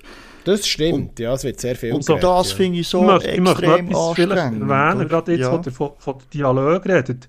für mich, zum Beispiel jetzt dort, wo äh, der Oppenheimer hat ja dort mit dem Einstein auch noch ein Gespräch und so. Und für mich ist einfach manchmal die wichtigen Sachen, die zwischen Wissenschaftlern sind austauscht worden, mhm. aber vielleicht eben, dort hat es mich manchmal gedacht, schwenkt man gerade ein bisschen schneller davon ab und geht wieder mehr auf die, die politische Ebene bezüglich jetzt ähm, äh, Oppenheimer, eben die ganze kommunistische Frage und das alles, was da drinnen schweckt. Aber die moralistische Art, die Betroffenheit wird wirklich für mich halt auch fast wie zu wenig eben kontrovers aufgebracht. Das ist mehr wie eine Errungenschaft von Technologie. Das ist jetzt ein bisschen provokativ, das was ich sagen, aber mhm. für die Amerikaner ist ja die, die Bomben eine Errungenschaft gesehen, Mhm. Nichtsdestotrotz verbunden mit dieser Zeit und mit dem Krieg, das wird in Geschichte also auch sehr kontrovers diskutiert, selbst unter Historikern, was die Bomben angeht. Aber dass es kontrovers ist, ist ja, ist ja offensichtlich. Und, mhm. und es ist für mich eben zu fest auf der Errungenschaft. Vielleicht. Also, dass man gesagt ah, das ist ein Projekt und hier müssen wir jetzt das erreichen und dass der Oppenheimer eine zentrale Figur war. Aber eben dann so der, der, der Errungenschaftsfaktor fast ein bisschen zu fest überbordet hat. Aber das ist eine mhm. inhaltliche Kritik. Und mhm. dort bei Machart bin ich wieder, Mephisto, dort bin ich wirklich wieder. Er kann Bilder, er kann Kamera, er kann Einstellungen, er kann das. Das hat auch der Oppenheimer sehr schöne und gute Einstellungen und Elemente. Und darum bin ich so zweigespalten zwischen Machart und der inhaltlichen, mhm. nicht kontroversen, wo der Film. Mhm. Und ähm, noch schnell angefügt, er ist ja, hat sich ja dem müssen stellen, dass Wissenschaftlerinnen, jetzt, ich rede jetzt von jüngerer Generation, im Film einfach unterstellt haben, dass dort die Frauen nicht beachtet sie worden. Mhm, also wo, Man, wo, wo, das Manhattan Project hat beinhaltet. Und wir können jetzt dem Nolan ein bisschen, so ein bisschen unterstellen, dass halt die weibliche Seite, ob er jetzt das bewusst hat gemacht, ist schwierig zu sagen. Das würde ich jetzt hier nicht äh, ihm unterstellen. Aber es ist schon ein Fakt im Film, dass jetzt die weiblichen Seiten nicht wirklich gross einen Raum haben gefunden. Weder Wissenschaftler Das ist aber ein generelles Problem bei den Nolan-Produktionen. Es wäre eine Kritik, mhm. Kritik, die bei ihm eigentlich bei allen Filmen angebracht ist. Ähm, mm. Und da gehe ich mit euch. Also, der Nolan hat offenbar kein Interesse, starke Frauencharaktere zu zeigen in tragenden Rollen. Wenn man seine Filmhistorie anschaut, sind eigentlich bis auf wenige Ausnahmen von der Catwoman mal abgesehen. ähm, sie, ja, es klingt jetzt ein bisschen blöd, aber es ist wirklich so. Also, mhm. ähm, sie eigentlich ja, in seinen Filmen spielen Frauen eine untergeordnete Rolle. Aber es. es geht ja hier nicht nur mal darum, dass es irgendwie eine starke Frau braucht in diesem Film. Nein, nein. Oppenheim steht ja hier im Zentrum. Aber was hier alle Frauenrollen sollen, das kann ich nicht nachvollziehen. Eben erstens sind die im Manhattan-Projekt mehr drin gewesen, obwohl, muss man schon sagen, in dieser Zeit natürlich die Frauenrollen schon auch den Männern ist untergeordnet gewesen. Aber auch, was da die zwei Frauen, die da näher bei ihm sind, also seine Frau, wie mhm. auch seine Affäre, gespielt von der Florence Pugh, gespielt, also ich weiß nicht, was das soll, die Szene oder dort, wo, wo da die Affäre nochmal aufgerollt wird im Verhörsaal. Sorry, das braucht es einfach nicht. Das ist einfach, ja, verstehe ich irgendwie nicht. Und das kommt noch dazu, zu dem, zu dem Film. Aber vielleicht nochmal, warum das noch gewählt hier als Enttäuschung ist. Der ist so extrem gehypt worden, das ganze Jahr, mit Barbenheimer. Und ähm, ja, darum bin ich einfach enttäuscht gewesen, als ich das habe, habe geschaut Und nochmal, hat es nicht der Nolan getragen, wäre ich, also da bin ich ziemlich sicher überzeugt, dass der nicht so hoch aufgehypt wäre worden. Aber es ist kein schlechter Film. So. Mhm. Mhm. Gut. Jo. Dann haben wir mal eine Uneinigkeit, oder? Das ist ja mhm. gut. Ja. Ja. Ich, ich bringe jetzt noch, noch eine Serie ins Spiel, wo ich auch ein bisschen eine Hoffnung habe geknüpft. Das ist nicht eine riesige Ankündigung, es ist eine Hulu-Serie. Ähm, Hulu, wo eigentlich für mich eben wirklich wir haben den Berg an unseren Tops, gute Sachen rauslässt und A Murder at the End of the World hat für mich leider nicht funktioniert. Und das sage ich fast ein mit einem Wehmutstropfen, weil ich, ich bin eigentlich relativ äh, so open-minded im Geist, habe ich das Gefühl. Und der Film hat darum eine spezielle Ausgangslage, ist so Drama, Mystery, Thriller-Serie. Ähm, es geht dort um Darby Hart, das ist so eine Amateurdetektivin, die da so von einem Mäzen eben fast ans Ende der Welt eingeladen wird und dort passieren dann auch Morde und so. Und was ich darum meine mit der Offenheit ist, weil es sehr auf eine Generation Z abzielt, die Serie. Also die Protagonisten, eben sie gerade und eben eure Freund, der dort gemimt wird, sind ganz eindeutig eine neue Generation von Schauspielern, was ich cool finde, weil mal frische Gesichter auf der Leinwand sehen oder in einer Serie. Und dort haben wir eben schon den, den Generation Z-Vibe drin, den ich eben recht cool habe gefunden aber wieder, und da komme ich zurück wieder zum Spannungsbogen, entsteht wieder für mich nicht. Trotzdem, dass ich eben wirklich denke, Thriller-Serien brauchen wirklich eben das Untermauerte, dass man, dass man Interesse hat, dran zu bleiben. Und der Thrill, dass jetzt da etwas passiert, wo, wo einem weiterzieht in der Serie, das ist für mich eine Enttäuschung gewesen, weil ich doch hätte gedacht, das ist eine Chance für neue Schauspieler und in einem Genre, wo man echt wirklich neue Akzente hat können setzen. Und das hat es leider nicht gelangt bei Murder at the End of the World. Ist schade, ist eine verpasste Chance, sage ich so mal für mich. Ja. Habe ich nicht gesehen, die Serie. Ja, nein, auch nicht gesehen. Also ich habe sie auch nicht gesehen, sorry. Ja, Mephisto, hast du da noch etwas vom Petto? Ja, der Sam Raimi hat mich auch noch ein bisschen enttäuscht das Jahr. Oh. Sam Raimi, äh, wir haben über seine grosse Horrorfilmhistorie geredet. Ähm, hier gerade vor kurzem. Der äh, Moss geht ja in seiner Toplist der äh, Ding drin gehabt. Jetzt hilf mir schnell, jetzt habe ich gerade das Blackout. Äh, der, äh, wie der Case? Evil Dead Rise. Evil Dead, Evil Dead Rise. Danke, yes. es ist schon spät am Abend, also, da funktioniert es ja. langsam ein bisschen langsamer. Mm. Und ähm, ja, der Sam Raimi auch mit, Spider mit der ersten Spider-Man-Auskopplung, grosse Filmhistorie und so weiter. Und da ist ja noch 65 ins Kino gekommen. Das 65 steht für 65 oh. Million Years. Ähm, und das ist so eine End dystopische Science-Fiction meets Dinosaurier Film mit Beziehungsgeschichte zwischen Vater und Tochter. Und das ist also auf ganzer Länge also gar nicht das gewesen, was ich erwartet habe, muss ich ganz, sagen, ganz ehrlich sagen. Also der Trailer hat einigermaßen interessant ausgesehen, so eine Kombination aus Dinosaurier und Menschen, die aufeinander treffen, in, einer, ähm, futuristischen, in einem futuristischen Szenario. Äh, und oder Twist am Schluss, den ich jetzt nicht verraten, für die, die die Gurken vielleicht gleich noch schauen wollen, ist sehr vorhersehbar gewesen, im ganzen Film schon von relativ einem frühen Zeitpunkt an. Und ich bin einfach der Meinung, dass ähm, äh, äh der Film ist einfach völlig unnötig. Er ist weder äh, im er funktioniert we we weder als Creature-Film, weil Dinosaurier drin vorkommen, noch funktioniert als Science-Fiction- oder Endzeit-Dystopie-Film. Und, äh, und auch schauspielerisch muss ich sagen, ja. Also, ich mag ja grundsätzlich der Adam Driver, das ist äh, wirklich ein talentierter Darsteller. Und, äh, und auch Ariana Greenblatt, äh, wo da ähm, das Kind sozusagen spielt oder die Jugendliche. Aber das ist irgendwie, da ist no Chemie, da funktioniert gar nichts. Also ich bin wirklich zweimal eingeschlafen. Ich habe daheim geschaut, also privat. Und äh, also das sagt schon aus. Also der Film ist echt belanglos. Ähm, für mich ein absoluter Flop vom Jahr 2023 als Kinoproduktion. Mehr habe ich nicht mehr zu sagen ja. zu dem. Für mich ist das Buch geschlossen. Ich habe noch nicht gesehen, aber ich habe da auch ein paar Reviews und Kritiken gelesen und ja.